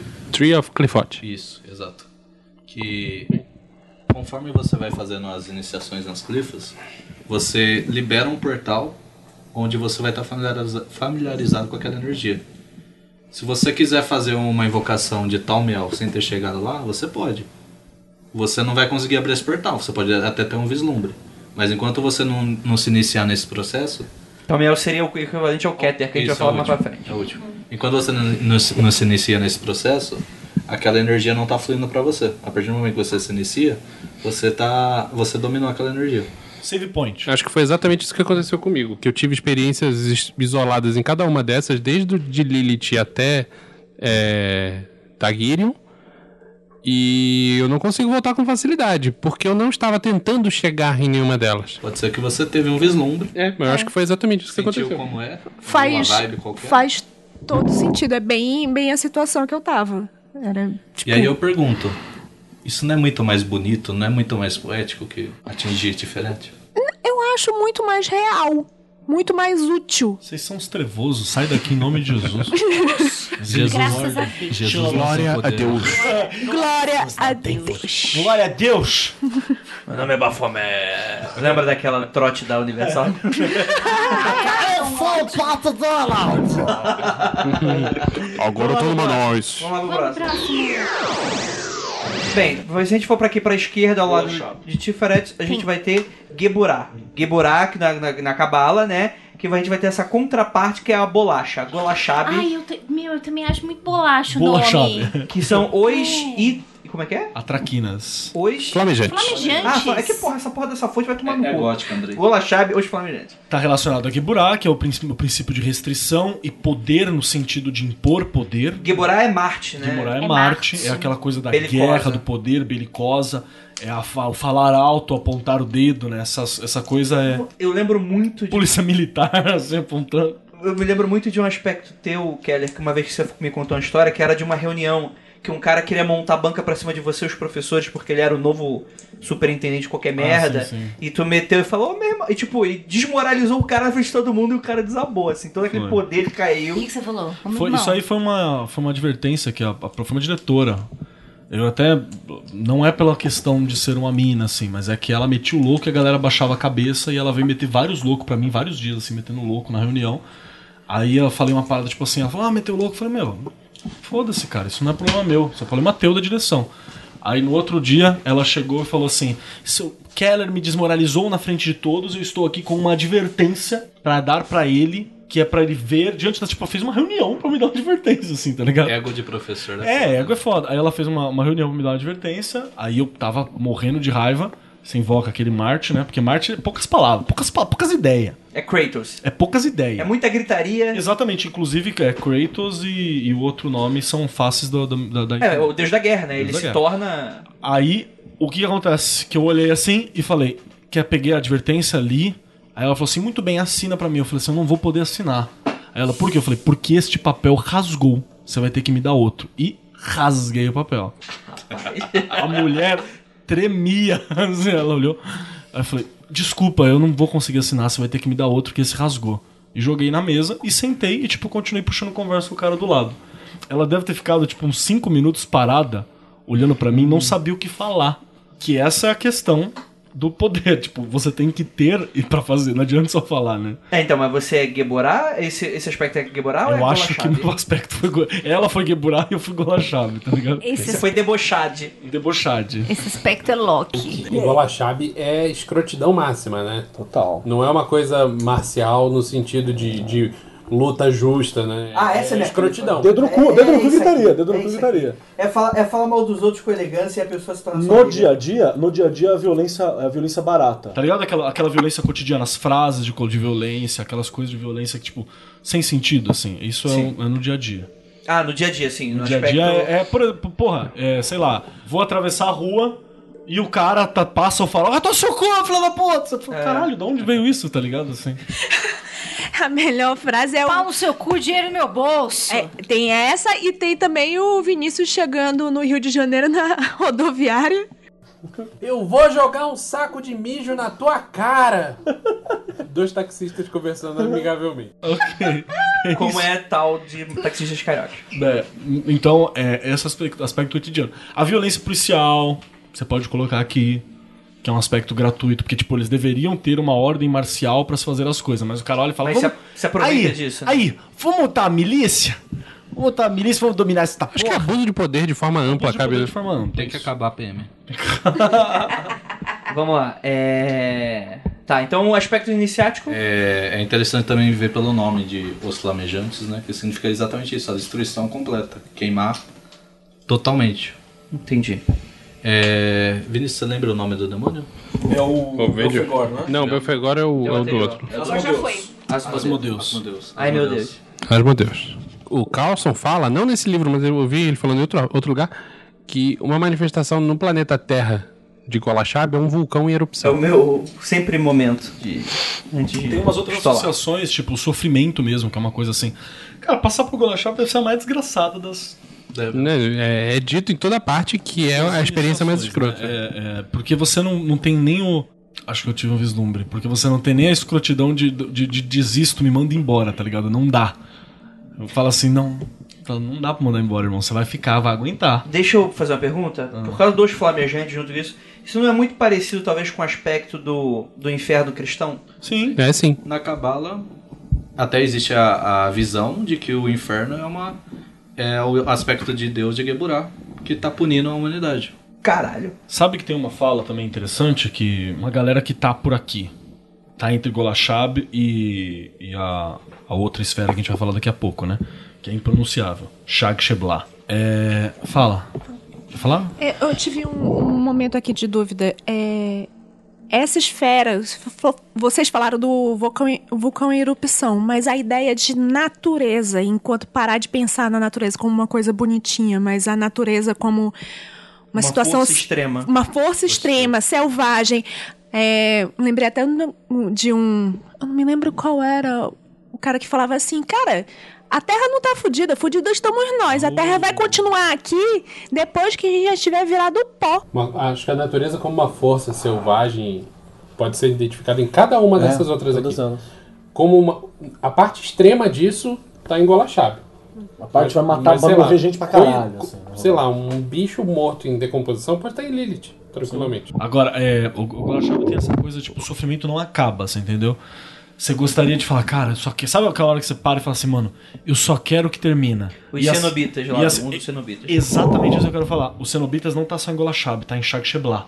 Que é o próximo, né? É, Não é igual a chave que, que a Prometeia se perde?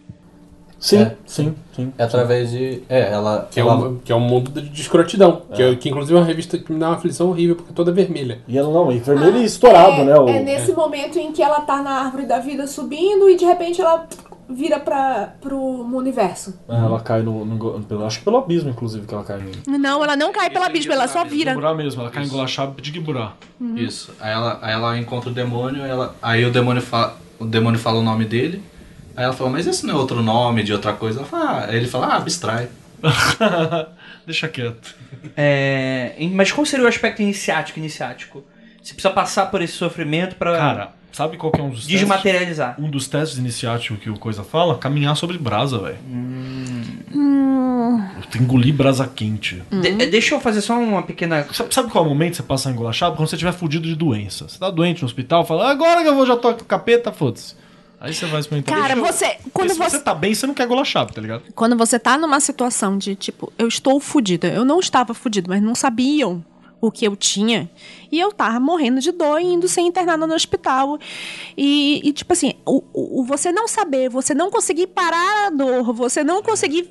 e, tipo, é, é dar um. um- um- é, é, é muita coisa, não é desesperador, é outra coisa. Desesperança. Pode ser.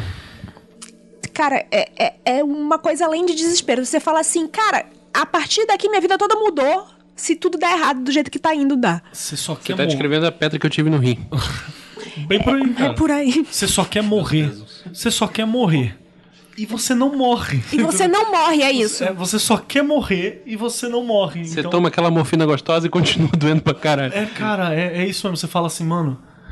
Puta, eu só, eu só quero morrer, cara. Só- Deixa eu só dar um aviso aqui pro pessoal. Você chama Jesus, fala, Jesus me leva. É, Daqui pra. e- Essa esfera, mais as próximas, elas são muito difíceis da gente se É, identificar a gente e dar coisas. Porque se- é, muito se assemelha à questão da cabala, que começa a ficar muito subjetivo, muito sublime, no caso aqui sublime ao contrário, e tal. Meio que o Tagirion, o anterior, o Tagirion, que é Tiferet, o anterior, é tipo, é a última coisa que, tipo, você vai ter uma experiência plena, talvez em vida. então, Mais algo pé no assim. chão, né? Mais pé no chão. A gente vai conseguir falar cada vez menos de como é a experiência de passar por essas coisas. porque É muito difícil. Até porque ninguém aqui passou, né? Sim. O que a gente consegue fazer mais relação é com os demônios regentes dessas clifas que diz muito sobre elas. O último. Perdão, pode falar, Lucas. Por exemplo, o Asmodeus é um demônio muito comum do magista em- evocar quando ele quer foder alguém. Então se você tem um inimigo, você vai No mau sentido, né? evocar Asmodeus pra destruir o seu inimigo. Não é no sentido de quero transar com o inimigo, Isso, tá? Mas se quiser, pode. Tem um, um último detalhe pra falar do, do, do Golachab, que tem uma, uma história, acho que é o Carson mesmo que fala, que o magista que domina Golachab consegue tirar prazer da dor. Não, tá muito parecido com os É o cenobitas, hein? Cenobitas, é a mistura dos dois. Pra mim, o, o Shag Sheblah tem muito de cenobita também. De um aspecto dos cenobitas. Total clifa, né, velho? Cenobita sendo total Se clifa. depender das anatimes, é capaz dela colocar uns cenobitas quando, quando você chega em, em Golachab lá. Não quero ver agora. Deixa pro próximo. Vamos lá então. Vamos pro próximo então, que é. A, a direita, né? A extrema direita. Não foi proposital, né? Elemento político. Chesed, né? Que é sua contraparte clifótica. É Shag Sheblah. é, que são os golpeadores. Primeiro, Tá. Keller. Gaxeblá. É, obrigado, Ju. De nada. G7 seria o quê, Keller? Rece- Que- recede. A cabala, né? É. O, o bem. O recede, não, o- a luz. Recede, ela é. Ela tem aquele conceito da sabedoria profunda, sabe? Aquela coisa de o mentor, o sábio, o, o aspecto do rei que, que tem conhecimento, o aspecto do rei que ajuda, o aspecto do rei que é, que é sábio, né? É o princípio de justiça, né? Sim, sim. E, a- e aquela coisa do, do. que a gente até já falou, eu acho que em algum lugar, que é o. que eu não lembro agora o filósofo que falou essa parada, uma hora eu lembro. Que é justiça e força, você precisa dos dois, né? Pra poder ser o rei. Então eu preciso tanto de. De um lado a guerra- espada, do outro o do cetro, outro só. o cetro, exa- pode ser assim. A própria tradição cabalista, ela diz que as duas esferas se equilibram, né? Sim, se elas desequilibarem, fu- você se fudeu. Você virou um cara que. Ou é fraco demais e não o- ordena e não faz o, o necessário, ou você não é justo. É E- o Ricardo antes do coração de leão que o Robin Hood tentava matar. É exatamente. É isso aí. É esse cara aí. É o João Sem Terra que você tá tentando falar. É o João Sem Terra? É o João Sem Terra. É o rei que volta depois. É, Sim, eu falei, o anterior ao Ricardo Coração de Leão. É o João Sem Terra. Esse é, e o, o Jacques Cheblat, no dia a dia, pra gente colocar, ele tá ligado ao prazer, não é? Os excessos também. Ei, que delícia, cara. Tá ligado a essa coisa, mas é uma coisa cegante, encaixada. Sexo anal. Eu vou fazer uma pergunta aqui que eu acho que nem é tão. Eu, eu- eu- pode ser que seja spoiler, pode ser que não seja. Mas você já, já. Você publicou aquele primeiro capítulo do seu caos? novo livro do. Sim, do tem o Martin- tal- quem leu o primeiro livro, você tem. Não é spoiler, não, acho que dá pra comentar sobre ele. É, tem, que tem um. Tipo, tem uma prévia do Martelo das Feiticeiras, né? É, no primeiro livro. No primeiro livro, que é tipo um, um político. É, é tudo na cabeça dentro do, do político. E me lembrou muito isso. É? não sabe, não, fo- não foi de propósito, não, né, André? Não. Deve ser por alguma iluminação seferótica do do meu cu, mas. Diz que é, Andrei. É, é, inclusive, Rafael, eu conheci Rafael. Conheceu, você visitou. Conheceu. E a gente não fez o sigilo do, do Cal, hein, cara? Vou fazer, tá em tempo. Vacilão a gente, né? Não tá impresso o livro, então tem tempo ainda, filho. Perfeito. Vamos lá. e Shag Shebla é essa coisa do. E ela tá ligada à Gola Rab, né? Gola Shab, que é essa coisa do. do- Perdeu a mão. Não, eu transcendi a putaria, sabe? Mas além da putaria, é outra parada, assim. É um nível de prazer que em, em- em plano material a gente não vai experimentar, saca? Assim. É um prazer encaixapante, é um prazer de. de, de- Tá de- cada vez mais parecido com o Cenobita, daí pra cima. Não, é isso mesmo, é aquele cara que tá rasgando a barriga dele, ele tá sorrindo. Então, então, tipo assim, dentro do Hellraiser, Golachab é quando o cara chega no mundo dos cenobitas e Shag, Shebla seriam os próprios cenobitas que transcenderam a humanidade deles e se tornaram essas entidades cenobitas. Exatamente, eu acho que dá pra tentar, tentar entender, assim. Ponto importante do Gag Shebla. É que ele é o último, a última esfera do- da árvore do conhecimento antes da travessia do abismo. Do abismo é inverso. E, portanto, é, é um- uma etapa de preparação. Está vinculado aqui a ideia de Ereshkigal descendo ao submundo. Essa descida ao submundo é- acontece nesse ponto. Uhum. Que Você se despe, de, despe. Você tira a roupa, você fica pelado. Ver- Verbos defectivos maravilhosos. Vestido de céu. E, e o regente demoníaco é Astaroth, que também é outro nome famoso. Uhum. Que tem a ver com Astarte. E qual é, que é a né? iniciação dele? Boa pergunta. A iniciação é essa descida ao submundo e preparação pra travessia do abismo. Ah, então isso aqui seria o abismo, então você fica do bem. Você cai, você sobe, você cai pra cima. Não, é, a gente vai falar. Quer que, quer que eu fale logo do abismo? Vamos falar. Vai, manda aí. O abismo é visto na árvore da vida como um- uma ladeira profunda, assim, que desce pra sempre, né? Praticamente. Ou por um. Muito, hein? Muito tempo. E aqui é visto de uma forma diferente, é como se fosse um rio. E tem a ver, na minha opinião, eu só não li em lugar nenhum, que tem a ver com, com os tis, né? Com- Os rios são uma coisa muito presente na mitologia suméria, né? Uhum. E então, antigamente, antes de existir esse modelo de, de, de árvore da vida, de, de iniciação através de, de árvores, era muito comum na, nos povos antigos se ter iniciação através de travessia de rios. Uhum. Então, os sumérios falam bastante de rios, os gregos falam bastante de rios, os caldeus falam bastante de rios. Eu lembrei de mais uma parada, que os dois são tão iniciáticos assim, que eles estão associados àquelas iniciações por dor, sabe aquela coisa do, da aldeia indígena que o moleque tem que botar a mão dentro do bagulho de, de- formigueiro. de formigueiro. E aí o bagulho tá tão maluco ali no formigueiro que chega uma hora que ele sente prazer, ele tá. Ele tá de- berrou tanto que transcendeu aquilo, tá ligado? Ah, E se isso não é uma iniciação, bichão, Quem nada foi mais é. mordido por aquela formiga entende. Não, mas nego põe a mão Ah, inteira naquilo. Então, mas uma daquela tem um momento que o negócio que, tipo assim, você você começa a ter um, um- um outro sentimento a respeito daquilo. é, Você, você desbloqueia, né? o sentimento. Você fala assim, caralho, eu não sei o que é isso que eu tô sentindo. Que, não sei se é ruim, não, Várias não droguinhas, sabe, é né, coisa vegetais. nova. Tá, mas esse rio, então, a gente já tá além de Gag, Cheblar. passamos o rio agora. Que é- seria o equivalente a essa. Mas não tem nada aqui. Não, não tem um Daat da Clifote? Tem da arte. Não. Só que não tem. É a não esfera, Andrei. É a não esfera, ela Tá, um tudo bem, mas a não esfera toda a cabala tá lá não esfera como Daat. Aqui poderia ter uma E não poder- esfera. E poderia não estar também, é só uma representação. Isso aqui, e aqui põe a esfera pra você ter o último momento pra fugir, tá ligado? Você pode subir. Então aqui é Daat Peraí, e peraí, Clifote. Não, calma aí, beleza. Mas depois de Daat você vai pra. Iná, no caso. Satariel, né? Binak, o seu equivalente é Satariel, os ocultadores. O que, que é Biná, primeiramente? Binar na Cabala ele é o primeiro, o princípio de, de restrição. Existe o princípio de expansão, existe o princípio da possibilidade, existe o princípio de restrição. Binar é a. A pessoa vai lembrar do episódio que ocorreu aqui, o Big Bang, vamos colocar assim. O, o próximo seria o, o Shockman, que seria esse momento de que tá tudo podendo. tá tudo- Gozada. É o... Ah, e o binar seria aquela coisa, não, beleza, já me Fecundou. fechei no, no, É. no óvulo, ou então já se organizou de uma maneira que você já consegue tirar algo dali. Palavra simples, morte. Funciona também.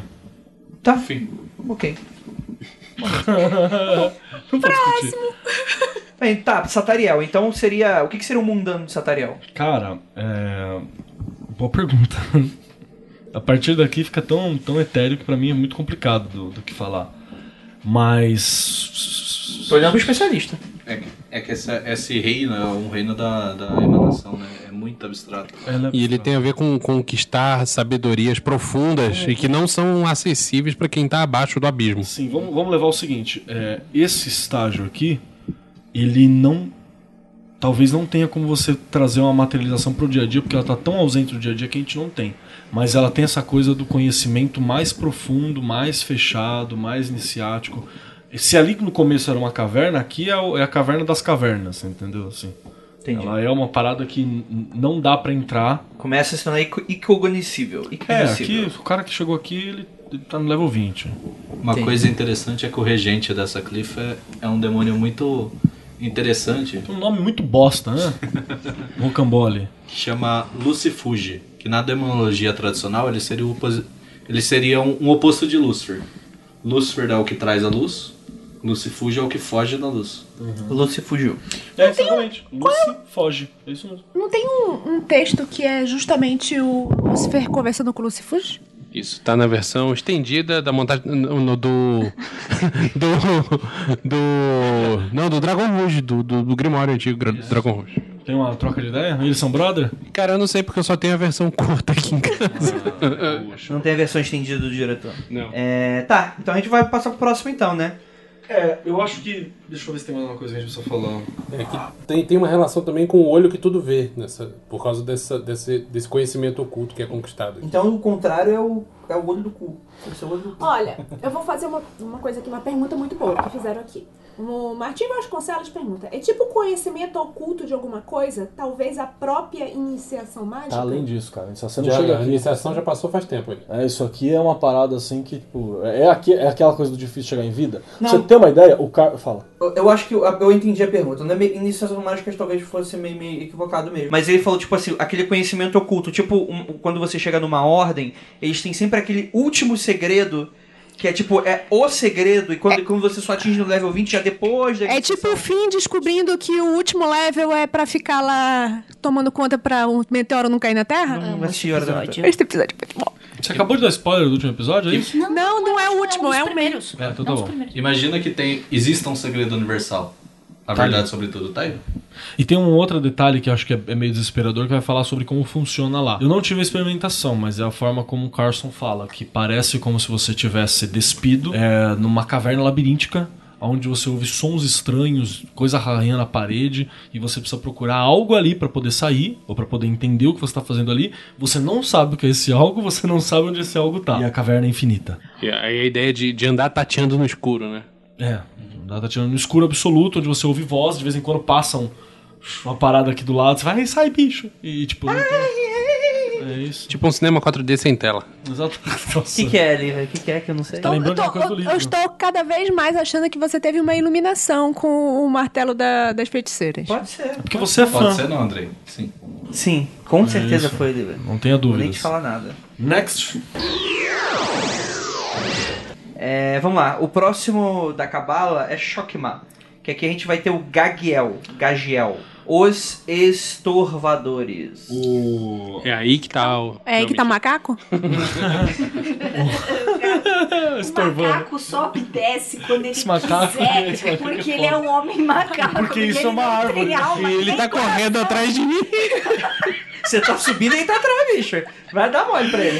Respirando aqui no teu pescoço. Vai ter- Se você não botar o vídeo sobre o macaco Não, no post, eu vou, eu vou na vitrine. Vai Vírgula ter a cara de sonora. Macaco, você vai ver só. Vírgula E vai ser- um- sonora, E né? vai ser o macaco do. do. do. do, do Eu posso, Sérgio Malandro. eu posso tocar pro, pros, pros ouvintes que estiverem aqui no final da live, o homem Ah. macaco. A, a vi- a vírgula tem que ser que não tem alma e nem coração.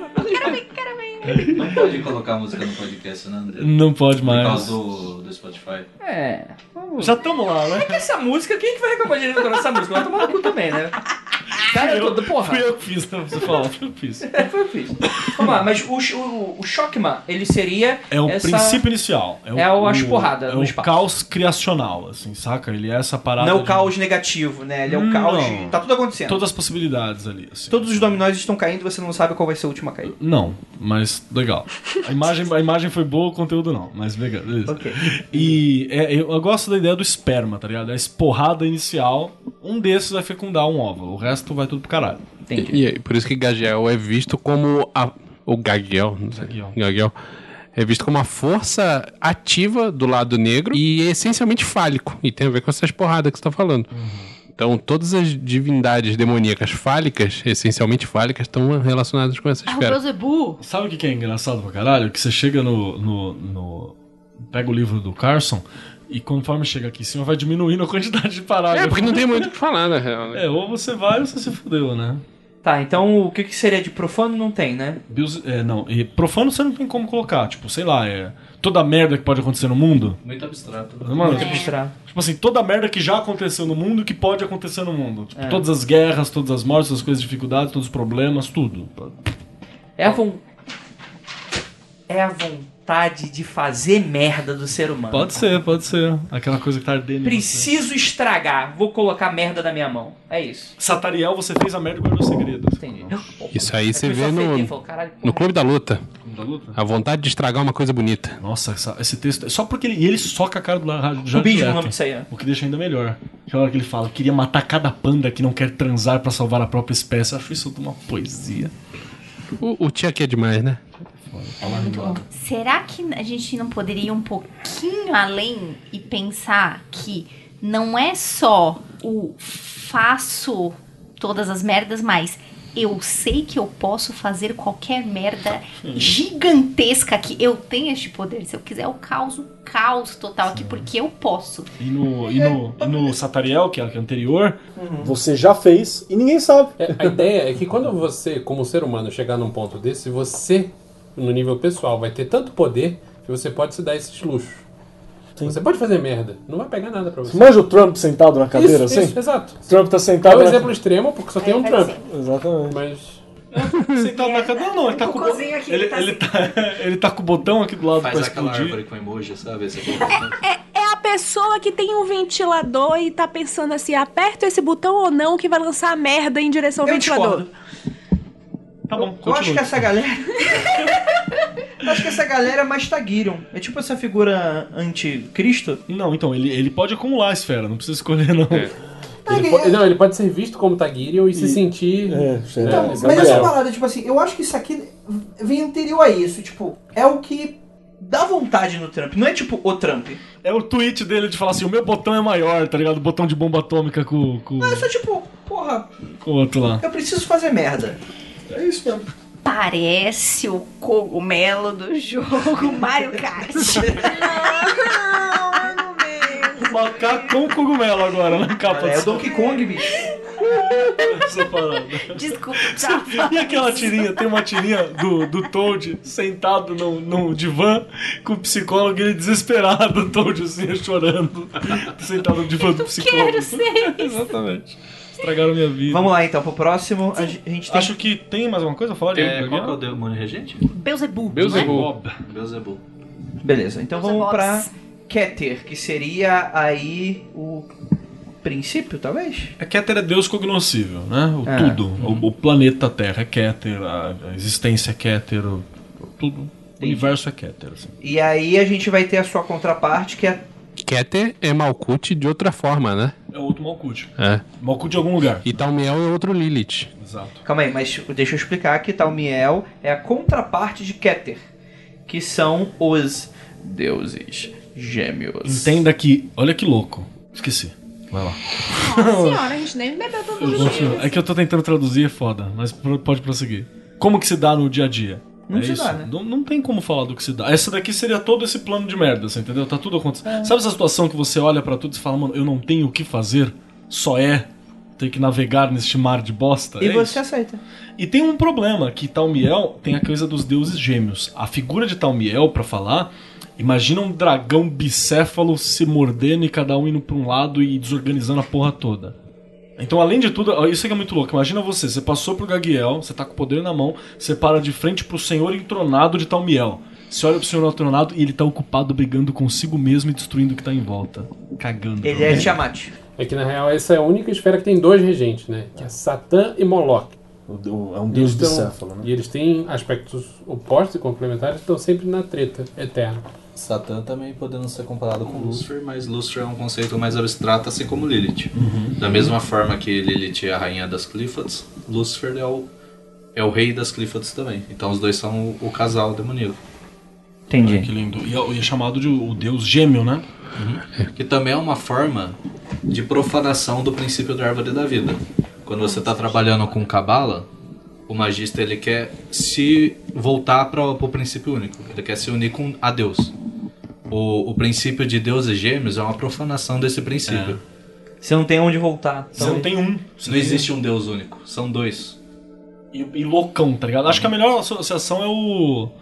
O do, do, do Lovecraft, o deus máximo do caos nuclear lá, o sotão demoníaco. Azatoth? Azatoth, que, que a, galera, a, a- a galera tenta adorar Azatoth, mas ele perdeu a sanidade há muito tempo, você entendeu? Ele, ele é considerado o, o deus louco no meio do nada, né? É, o caos, o caos básico, assim, Uhum. tipo, ele é tudo, ele é.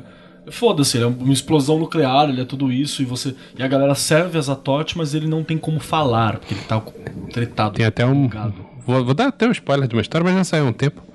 Tem um, um quadrinho da Draco, daquele, É ótima essa história. que se chama Os Tambores de Azatoth. Ele é uma, é uma referência direta às explosões nucleares na Segunda Guerra. Cara, eu achei genial. E eu vou mandar até um beijo. Eu conheço o roteirista, que é o Tadeu. O Tadeu é, que escreveu pra Daco dessa antologia do Lovecraftiana. que Foi que escreveu essa história. Eu achei um conceito É muito genial. Porque ele, ele. co- É tipo, não tem nada muito sobrenatural rolando. Uma conversa entre pessoas que estiveram ali na organização da primeira bomba nuclear. E eles ficando louco porque ao fazer a bomba, eles têm, tipo, um aspecto, uma visão desse caos primordial ali. Você sabe que. Destruição. É o cara que fez a bomba conversando com o Crowley e o Grant. Então, pronto, é genial. O cara que fez a bomba foi o. Ai, caralho. Vou lembrar o nome dele já. O, é o Grant Morrison, ele fala sobre ele e a frase que ele fala, né, no fim, né? Que eu me tornei morte, sou um destruidor de mundos, né? É o, o Coisa Cita. Eu esqueci o nome dele agora. Dei aula dele essa semana, cara. É, também fugiu aqui. E, e isso é uma, é uma citação interessante, cara. Imagina o cara quando olha a explosão e fala: Eu me tornei morte. Sou um destruidor de mundos. É o, se, não, se não é o cúmulo do poder sobre essa terra, eu não sei o que, que é essa, entendeu? Eu acho que ele tava mais numa situação de que merda foi que eu fiz. Não, Ah, sim, mas sim, resumo, né? Tem um paralelo interessante também que é com o Inferno de Dante. Quem já leu o- a Divina Comédia, no livro Inferno, o último capítulo é quando ele encontra Lúcifer. Congelado, E- né? Isso, ele encontra Lúcifer congelado. Ele chega lá, tá essa figura que tá cagando pra ele também, que tá muito alheia à presença dele e é- é- eu consigo ver como o mesmo sentimento. Eu não digo que é a mesma coisa, porque eu odeio esses hermetistas evangélicos que ficam falando: ah, Shakespeare era Rosa Cruz. Nem existia Rosa Cruz, estão lá no cu. Mas, mas ele era. É, isso é a história especulativa do ocultismo ocidental. Tem gente que adora falar que a Divina Comédia é, é um, é, um, é um romance iniciático e a gente sabe que não é. Mas é legal ver esse paralelo. É, isso uma puta crítica à sociedade da época. Só isso. Ele quis, pegou todos os inimigos dele e falou assim: vou inventar um lugarzinho no inferno pra esse Eles filho vão da se foder. puta. E, Dan- e Dante que era um proto-satanista. Que ele, cri- ele, depois que ele foi expulso da igreja. A sua fantasia pode fazer, né, seu filho de uma puta? Critica a fantasia de geral, mas ele tá vendo o proto-satanista. O cara não pode ver o proto-rosa cruz, mas ele tá vendo o proto-satanista. Tá certo. O grande lance de, de Talmiel, Talmiel, né? É que a partir desse ponto, o, o mago que chega nesse ponto, não é o vislumbre, né? A gente tá falando de iniciação. O cara que chega nesse ponto, ele tem duas opções. Na verdade, ele tem infinitas opções, mas podem ser resu- resumidas em duas categorias. Ele pode ficar ali curtindo, porque tá maneiro. Que deve ser muito louco, deve ser a festa das festas. Ou ele pode ir pra uma décima primeira. Eita. Eita. Ele pode criar um universo dele. Próprio. Ih, caralho! Ele cria a própria árvore dele. faz ele aquele pode que se lá. tornar, em vez de se tornar um com Deus, ele pode se tornar um Deus. Você sabe quem chegou aqui? Dr. Manhattan. Não, é, Dr. Manhattan fez isso, o Lúcifer ele faz isso, depois do rolê todo que ele faz, vai no inferno, caralho, a quatro, ele cria um universo pra ele. Assim, Pra ficar né? tocando Aí é na- Não, piano? não. E no universo, a única ordem que tem é que não. o- o- as pessoas que estão no universo dele não podem adorar ninguém. Tá. Fantástico. Fantástico. É- Isso tem. Isso é. é um- Pode falar que a Dragon Rouge quer fazer isso? Isso é clássico. É o, é o objetivo maior de todo mundo que entra por esse caminho. Não só da Dragon Rouge, mas eu acho que do, do- dessa visão moderna de caminho da música. É. Eu enxergo dessa forma, como uma forma de autodeificação. é isso mesmo, né?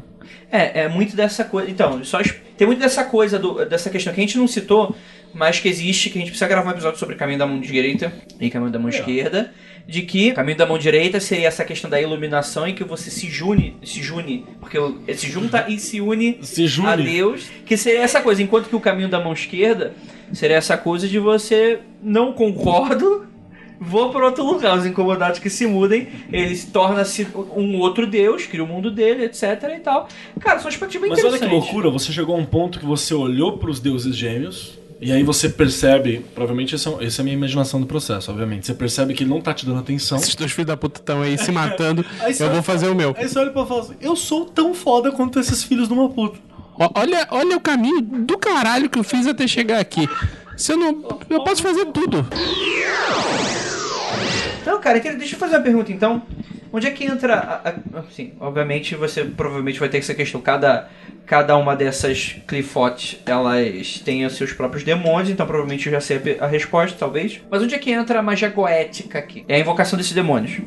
Existem subdemônios nessas áreas, assim, se a gente for falar. E você não precisa invocar direto a Lilith, dona regente da esfera. Você pode ir no túnel, no túnel tem um demônio lá. Não só no túnel, tem na esfera mesmo. Você pode entender assim. Eles não moram sozinhos lá dentro. Olha, eu vou falar uma coisa que eu- duas pessoas que exploram bastante esse caminho me falaram uma vez, e que eu não sei se é experiência compartilhada por todo mundo. Carece essas informações.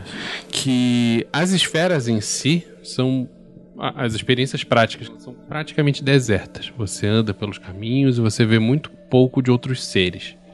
Faz sentido. Os caminhos é onde são mais habitados. Legal, eu achei que era o contrário. Então, é- essa é a impressão que eu teria é também, mas Apesar de que. é, Faz, desculpa, Ju, mas faz sentido serem cascas, né? Não- Não estão lá. Elas são uma. São lugares desertos e que às vezes você vê até animais e tal, mas o negócio é, é vazio. Você corrobora isso aí, Lucas? Concordo. Foi uma experiência. E por isso você, inclusive, passa mais tranquilo quando você tá na forma teriomórfica. Que ter que ter o quê? É, repete aí, faz de Em novo? forma de bicho. Ah, forma bestial. É você, o animago. Terion. Animago. Besta, lembra? Tô Mega Terion, a grande besta. Terion Morph. Terion, calabanda. Então, o lance da, da Goécia, onde que ela se encaixa, é o seguinte: as duas formas de magia, que é a exploração de Clifote e a exploração de Goetia, são formas de você entrar em contato com, os- com a sua sombra. Essa é a principal relação que eu vejo, independente de qualquer ligação mitológica que exista entre elas. Economizando dinheiro de terapia. Mas também é muito comum as pessoas pensarem que, por exemplo, ah, Na- nas Cliffords tem o nome de um demônio e na Goécia também tem esse nome demônio. É a mesma coisa? Não é. São, são coisas completamente diferentes, mas às vezes as pessoas que leem por cima associam como sendo igual. Tanto que tem aquele capítulo da Prometeia que a gente estava lendo, que o, ela encontra um demônio lá e aí ela pergunta: Ah, mas você não é aquele demônio tal que eu ouvi falar? Daí o demônio responde: Ah, abstrai isso aí, é outra coisa. Cara, o Moore deve ter dado muito rolê nessas porra, né, mano? Puta que pariu, né? Show de bola. Cheirado no rachixe ainda. Ah, Vamos lá então para as perguntinhas dos ouvintes.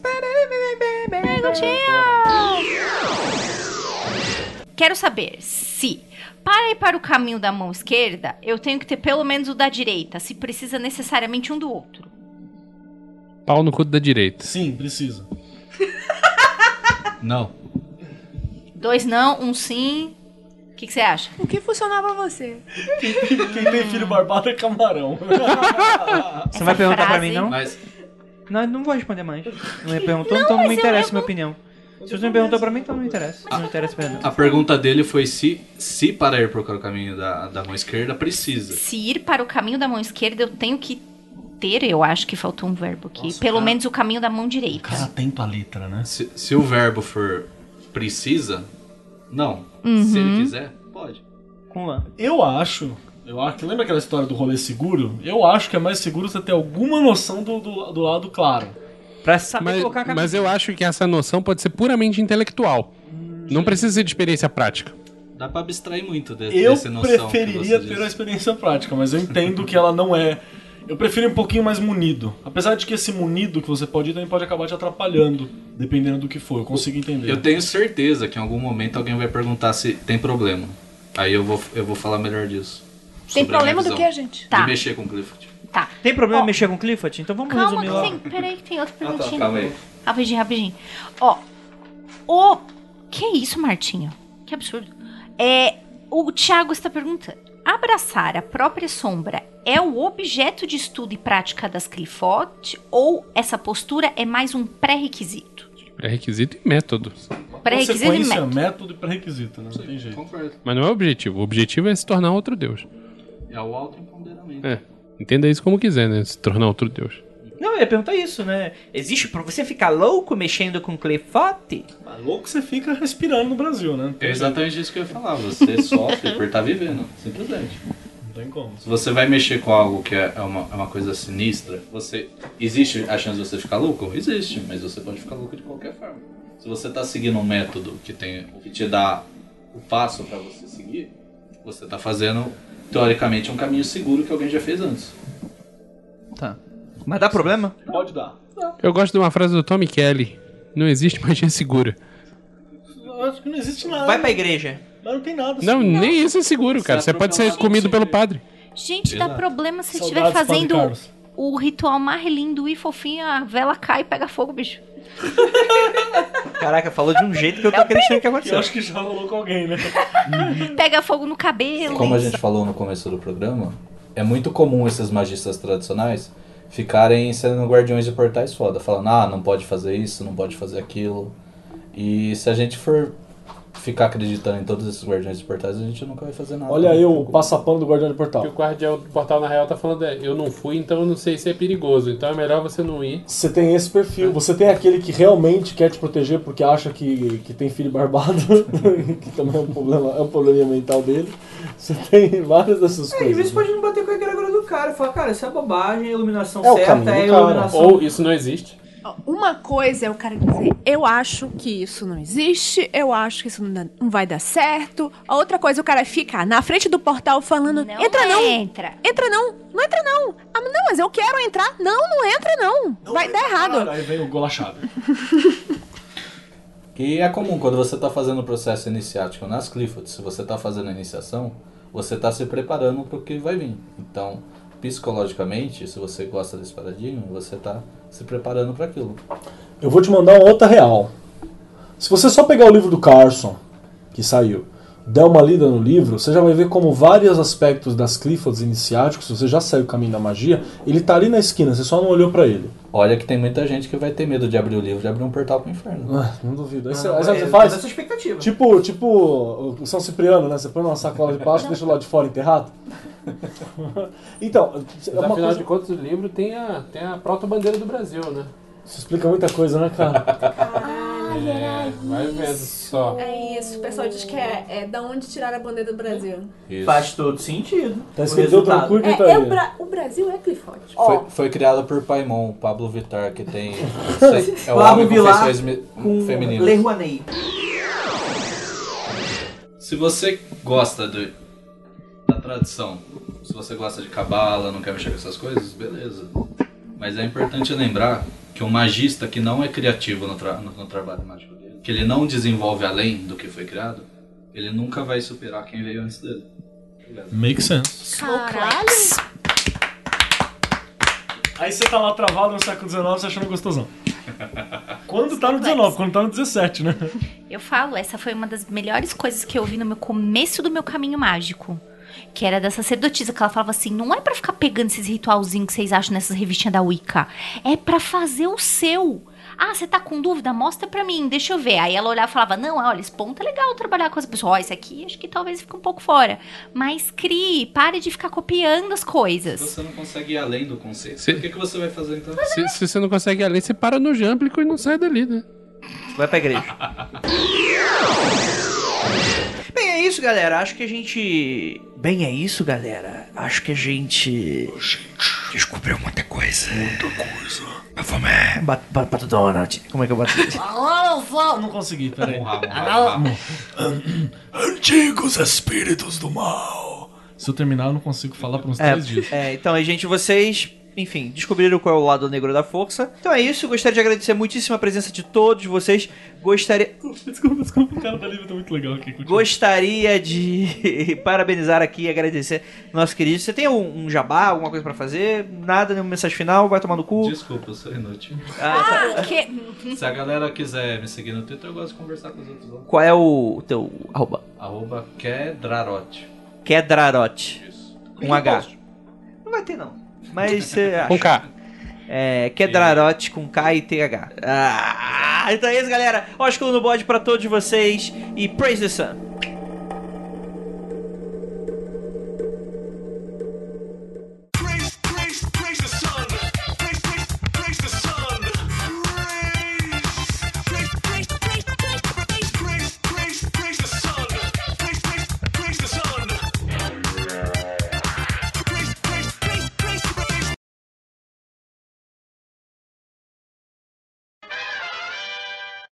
Vamos, vamos fazer ao invés da Andrégora, não. A Kundalini é um macaco em vez da cobra? Acho que faz sentido, hein, cara? Pode ser, cara, Vamos fazer pode na ser. Andrégora. Caco com o dedo no cu, tem que ser. Bem, Obviamente, aquele que põe o dedo no cu e cheira. Aquele do Faustão, né? Do, do, do, do, do cacetada e desmaia, né? Do tronco. Cara, eu amo essa. Inclusive, vocês todos que estão aí, parem o que estão fazendo, abre a internet e procura Sex with Bonobos. Não! É muito interessante. Não, não. Não. Bonobos são macacos muito interessantes, eles trepam por qualquer coisa. Deveríamos aprender mais coisas com os Eles bonobos. usam é um galinho, né? O que, tem, Shhh, que tiver, Eles- mano. se, se não tem ninguém disponível na hora, as meninas pegam galinho e fica. tch, tch, tch, Elas se masturbam. Se curtir, pode com lã. Se- é, é. É por isso que vale a pena estudar Clifote e chegar em Gamaliel. Exatamente. Você aprende a s- Gamaliel com sexo e bonobos. Sexualidade proibida com macacos bonobos e.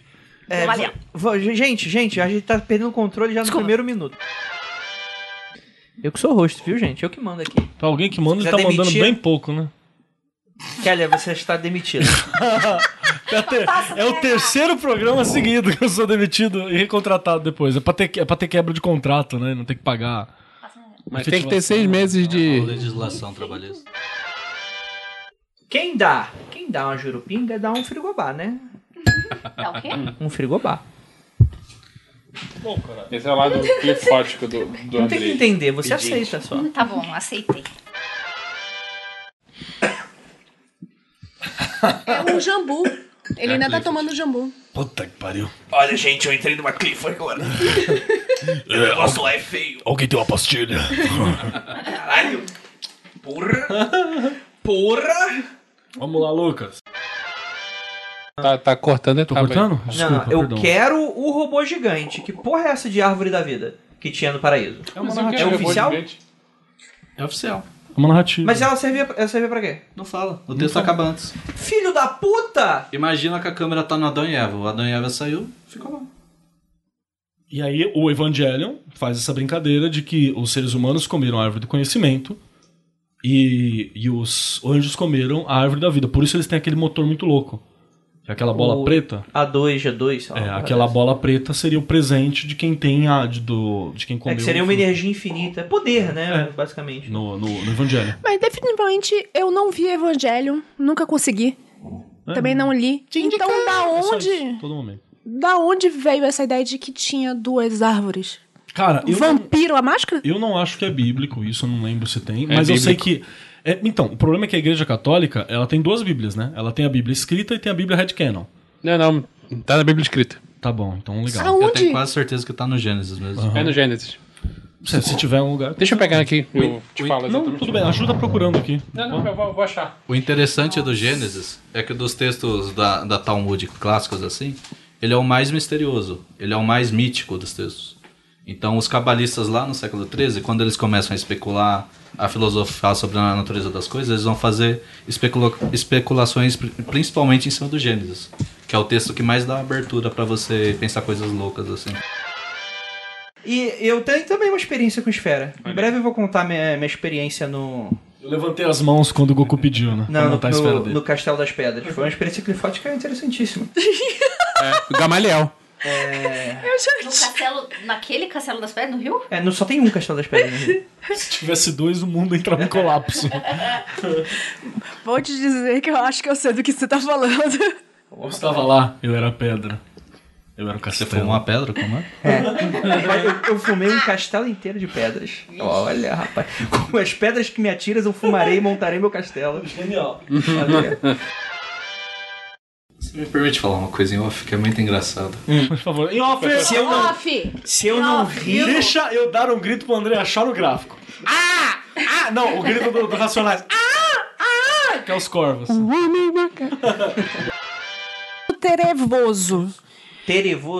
Terevoso? Terevoso. Terevoso. Isso mesmo. Fala monga agora. Hum, hum, Não, mogo. Baniu ali. Iogurte. Não consigo também. Sabe como é que você banha a Lívia? É você Bonitinha. falando isso. Ela é tipo o Miss Explique do, do Magicano. Fala pra gente. Aí ela fica quieta. Aí Não ela- consegue ela- mais. Quando a Lívia ti- é, quando a Lívia estiver zoando muito. Ah, é, Mogaguá. vamos lá. Aí ela. Fica quieta. Meu Deus! Sorate. Shai. Shai. Não. Peraí, peraí, peraí. Não é isso não, cara. Peraí que eu vou achar a tabelinha. Era um tem nome de demônio comum. uma- É, eu tenho uma tabelinha aqui, peraí. José. É um nome comum. Quem disse que não é? Demônio Robson. Travis Raider. Tá aqui, achei. Uhum. Tagirion é. Não tem. Tem que bater no robótico. Que isso? Que isso? É... Coi, se prepara comigo, hein? Beijo, Cole. Beijo, coisa. É, Maravilhoso. Beijo nesse cu gostoso, Goi. Vamos lá. Golachado. Tá namorando agora. Goi tá Ah, desculpa, desculpa, eu tenho que Beijo respeitar. nos dois cu, você não pode mandar isso. Mas eu sei que quando você entrar aqui em Gamaliel, você vai, você vai pensar nesse meu beijo que eu mandei. É, flamejante. Vamos lá, Golachab. Os Golachab. Hum. Se junta e se une Se june. a Deus, se E june. depois esse Sandy, e aí tá. São os deuses gêmeos, Sandy e Júnior. Que não consegue se separar. Eles estão ali tá em Talmiel cantando as quatro Também na estações. vitrine, por favor. Beijo, Zambi. Beijo. Essa vai ser o desenho. Posso revelar aqui que a Sandy é minha crush? Sim. Pensei que você fosse falar. Ah, cara, É por minha- um é momento eu minha achei maior que. briga com este homem. Mas é por causa do Ele- Angra. Outra. Não, não é por causa Não do Angra, é eu gosto dela ele. desde criança. Ele gosta dela desde sempre. E eu tenho altas tretas com ele. Eu falo, você tem que largar. Meu das arco-inimigo é o, é o Lucas Lima. Por que eles estão se pegando? Não, eles São são, casados. Tá Casados, bicho. Ele é do Lau, da família ele Lima, come, da família ele Lima. a Sandy. O cu a da hora Sandy. que ele quiser. Parece e que ela tão... deixar. Respeito. Ela já falou, babaca, que ela dá o cu. Enfim, foda-se. Certo ela. É. Certo ela. Deixa eu, deixa eu voltar aqui. E o que eu ia falar eu esqueci. Deixa eu falar uma coisa que pode ir pro extra. Extra! uma, uma parada que vocês, vocês vão lembrar, essa coisa de trevoso e tal, né? Fui dar a palestra lá na ordem sobre. E eu falando mó sério sobre o, o Sperner, tinha lido lá a parada da biografia, revi as paradas do coisa, fiz uns exercícios muito loucos sobre o Sperner, fiz toda a parada assim, e falando seriamente, aí no fim falou, se alguém quiser ouvir, tem muitas informações eu peguei do Fraterade, né, que é, um, é o irmão e tal, você pode ver nesse podcast, aí tá lá. Fraterade, o caminho da, da punheta, como que era? A união com a própria A mão. união com a própria mão, tá ligado? E a cara do Vladimir Brites. Aí eu olhei pra aquela imagem e falei: Isso deve passar uma credibilidade fantástica. Tudo bem. Se não quiser ouvir, Mas, eu vou é- lá não, dentro. mas, mas é isso que tá. A gente tá oferecendo uma iniciação pela subestimação. Que a pessoa tá Exato. fazendo. A pessoa olha ali, julgou pela capa. É, vamos a- lá. a- Só os inici- verdadeiros iniciais. A, a ordalha é passar pela zoeira e, e chegar na informação séria que tá lá. E tirar o, o tutano, sugar o tutano. Por causa do. Depois de novembro, Por você não causa vai do- gostar de novo. Cara, o Kusa me deu um, um- um show do Therion. Me deu o link, assim, sei lá, Uhum. 96, um show. Caralho, você deu É produzidaço, né? Mas o show é muito foda, cara. Muita música que fica bosta, não Ô, sei como fica bom ô, no show. ô, ô, seu filho de uma puta, você não gosta de Utéria. Agora o Carlson vai vir pra cá, agora você gosta, agora você virou fãzão. Sempre fui fã. Filha da puta. Sempre fui fã, que nem eu sou o Haddad desde pequenininho. Olha o cu do Haddad até uma semana antes. Inclusive, hoje eu fiquei escutando o dia inteiro aquele álbum Citraca, é muito bom. Cara, eu, vou, né? eu acho Eu que- gosto muito da capa dele, Ah, acho muito bonito. Cara, é, é- é muito você xingar uma banda, né? Tipo, eu gosto muito da capa. eu gosto muito da capa. Eu gosto, tipo, tem coisa que eu não gosto. Meu filho, sua orelhinha é linda, né? A mãe pro filho feio.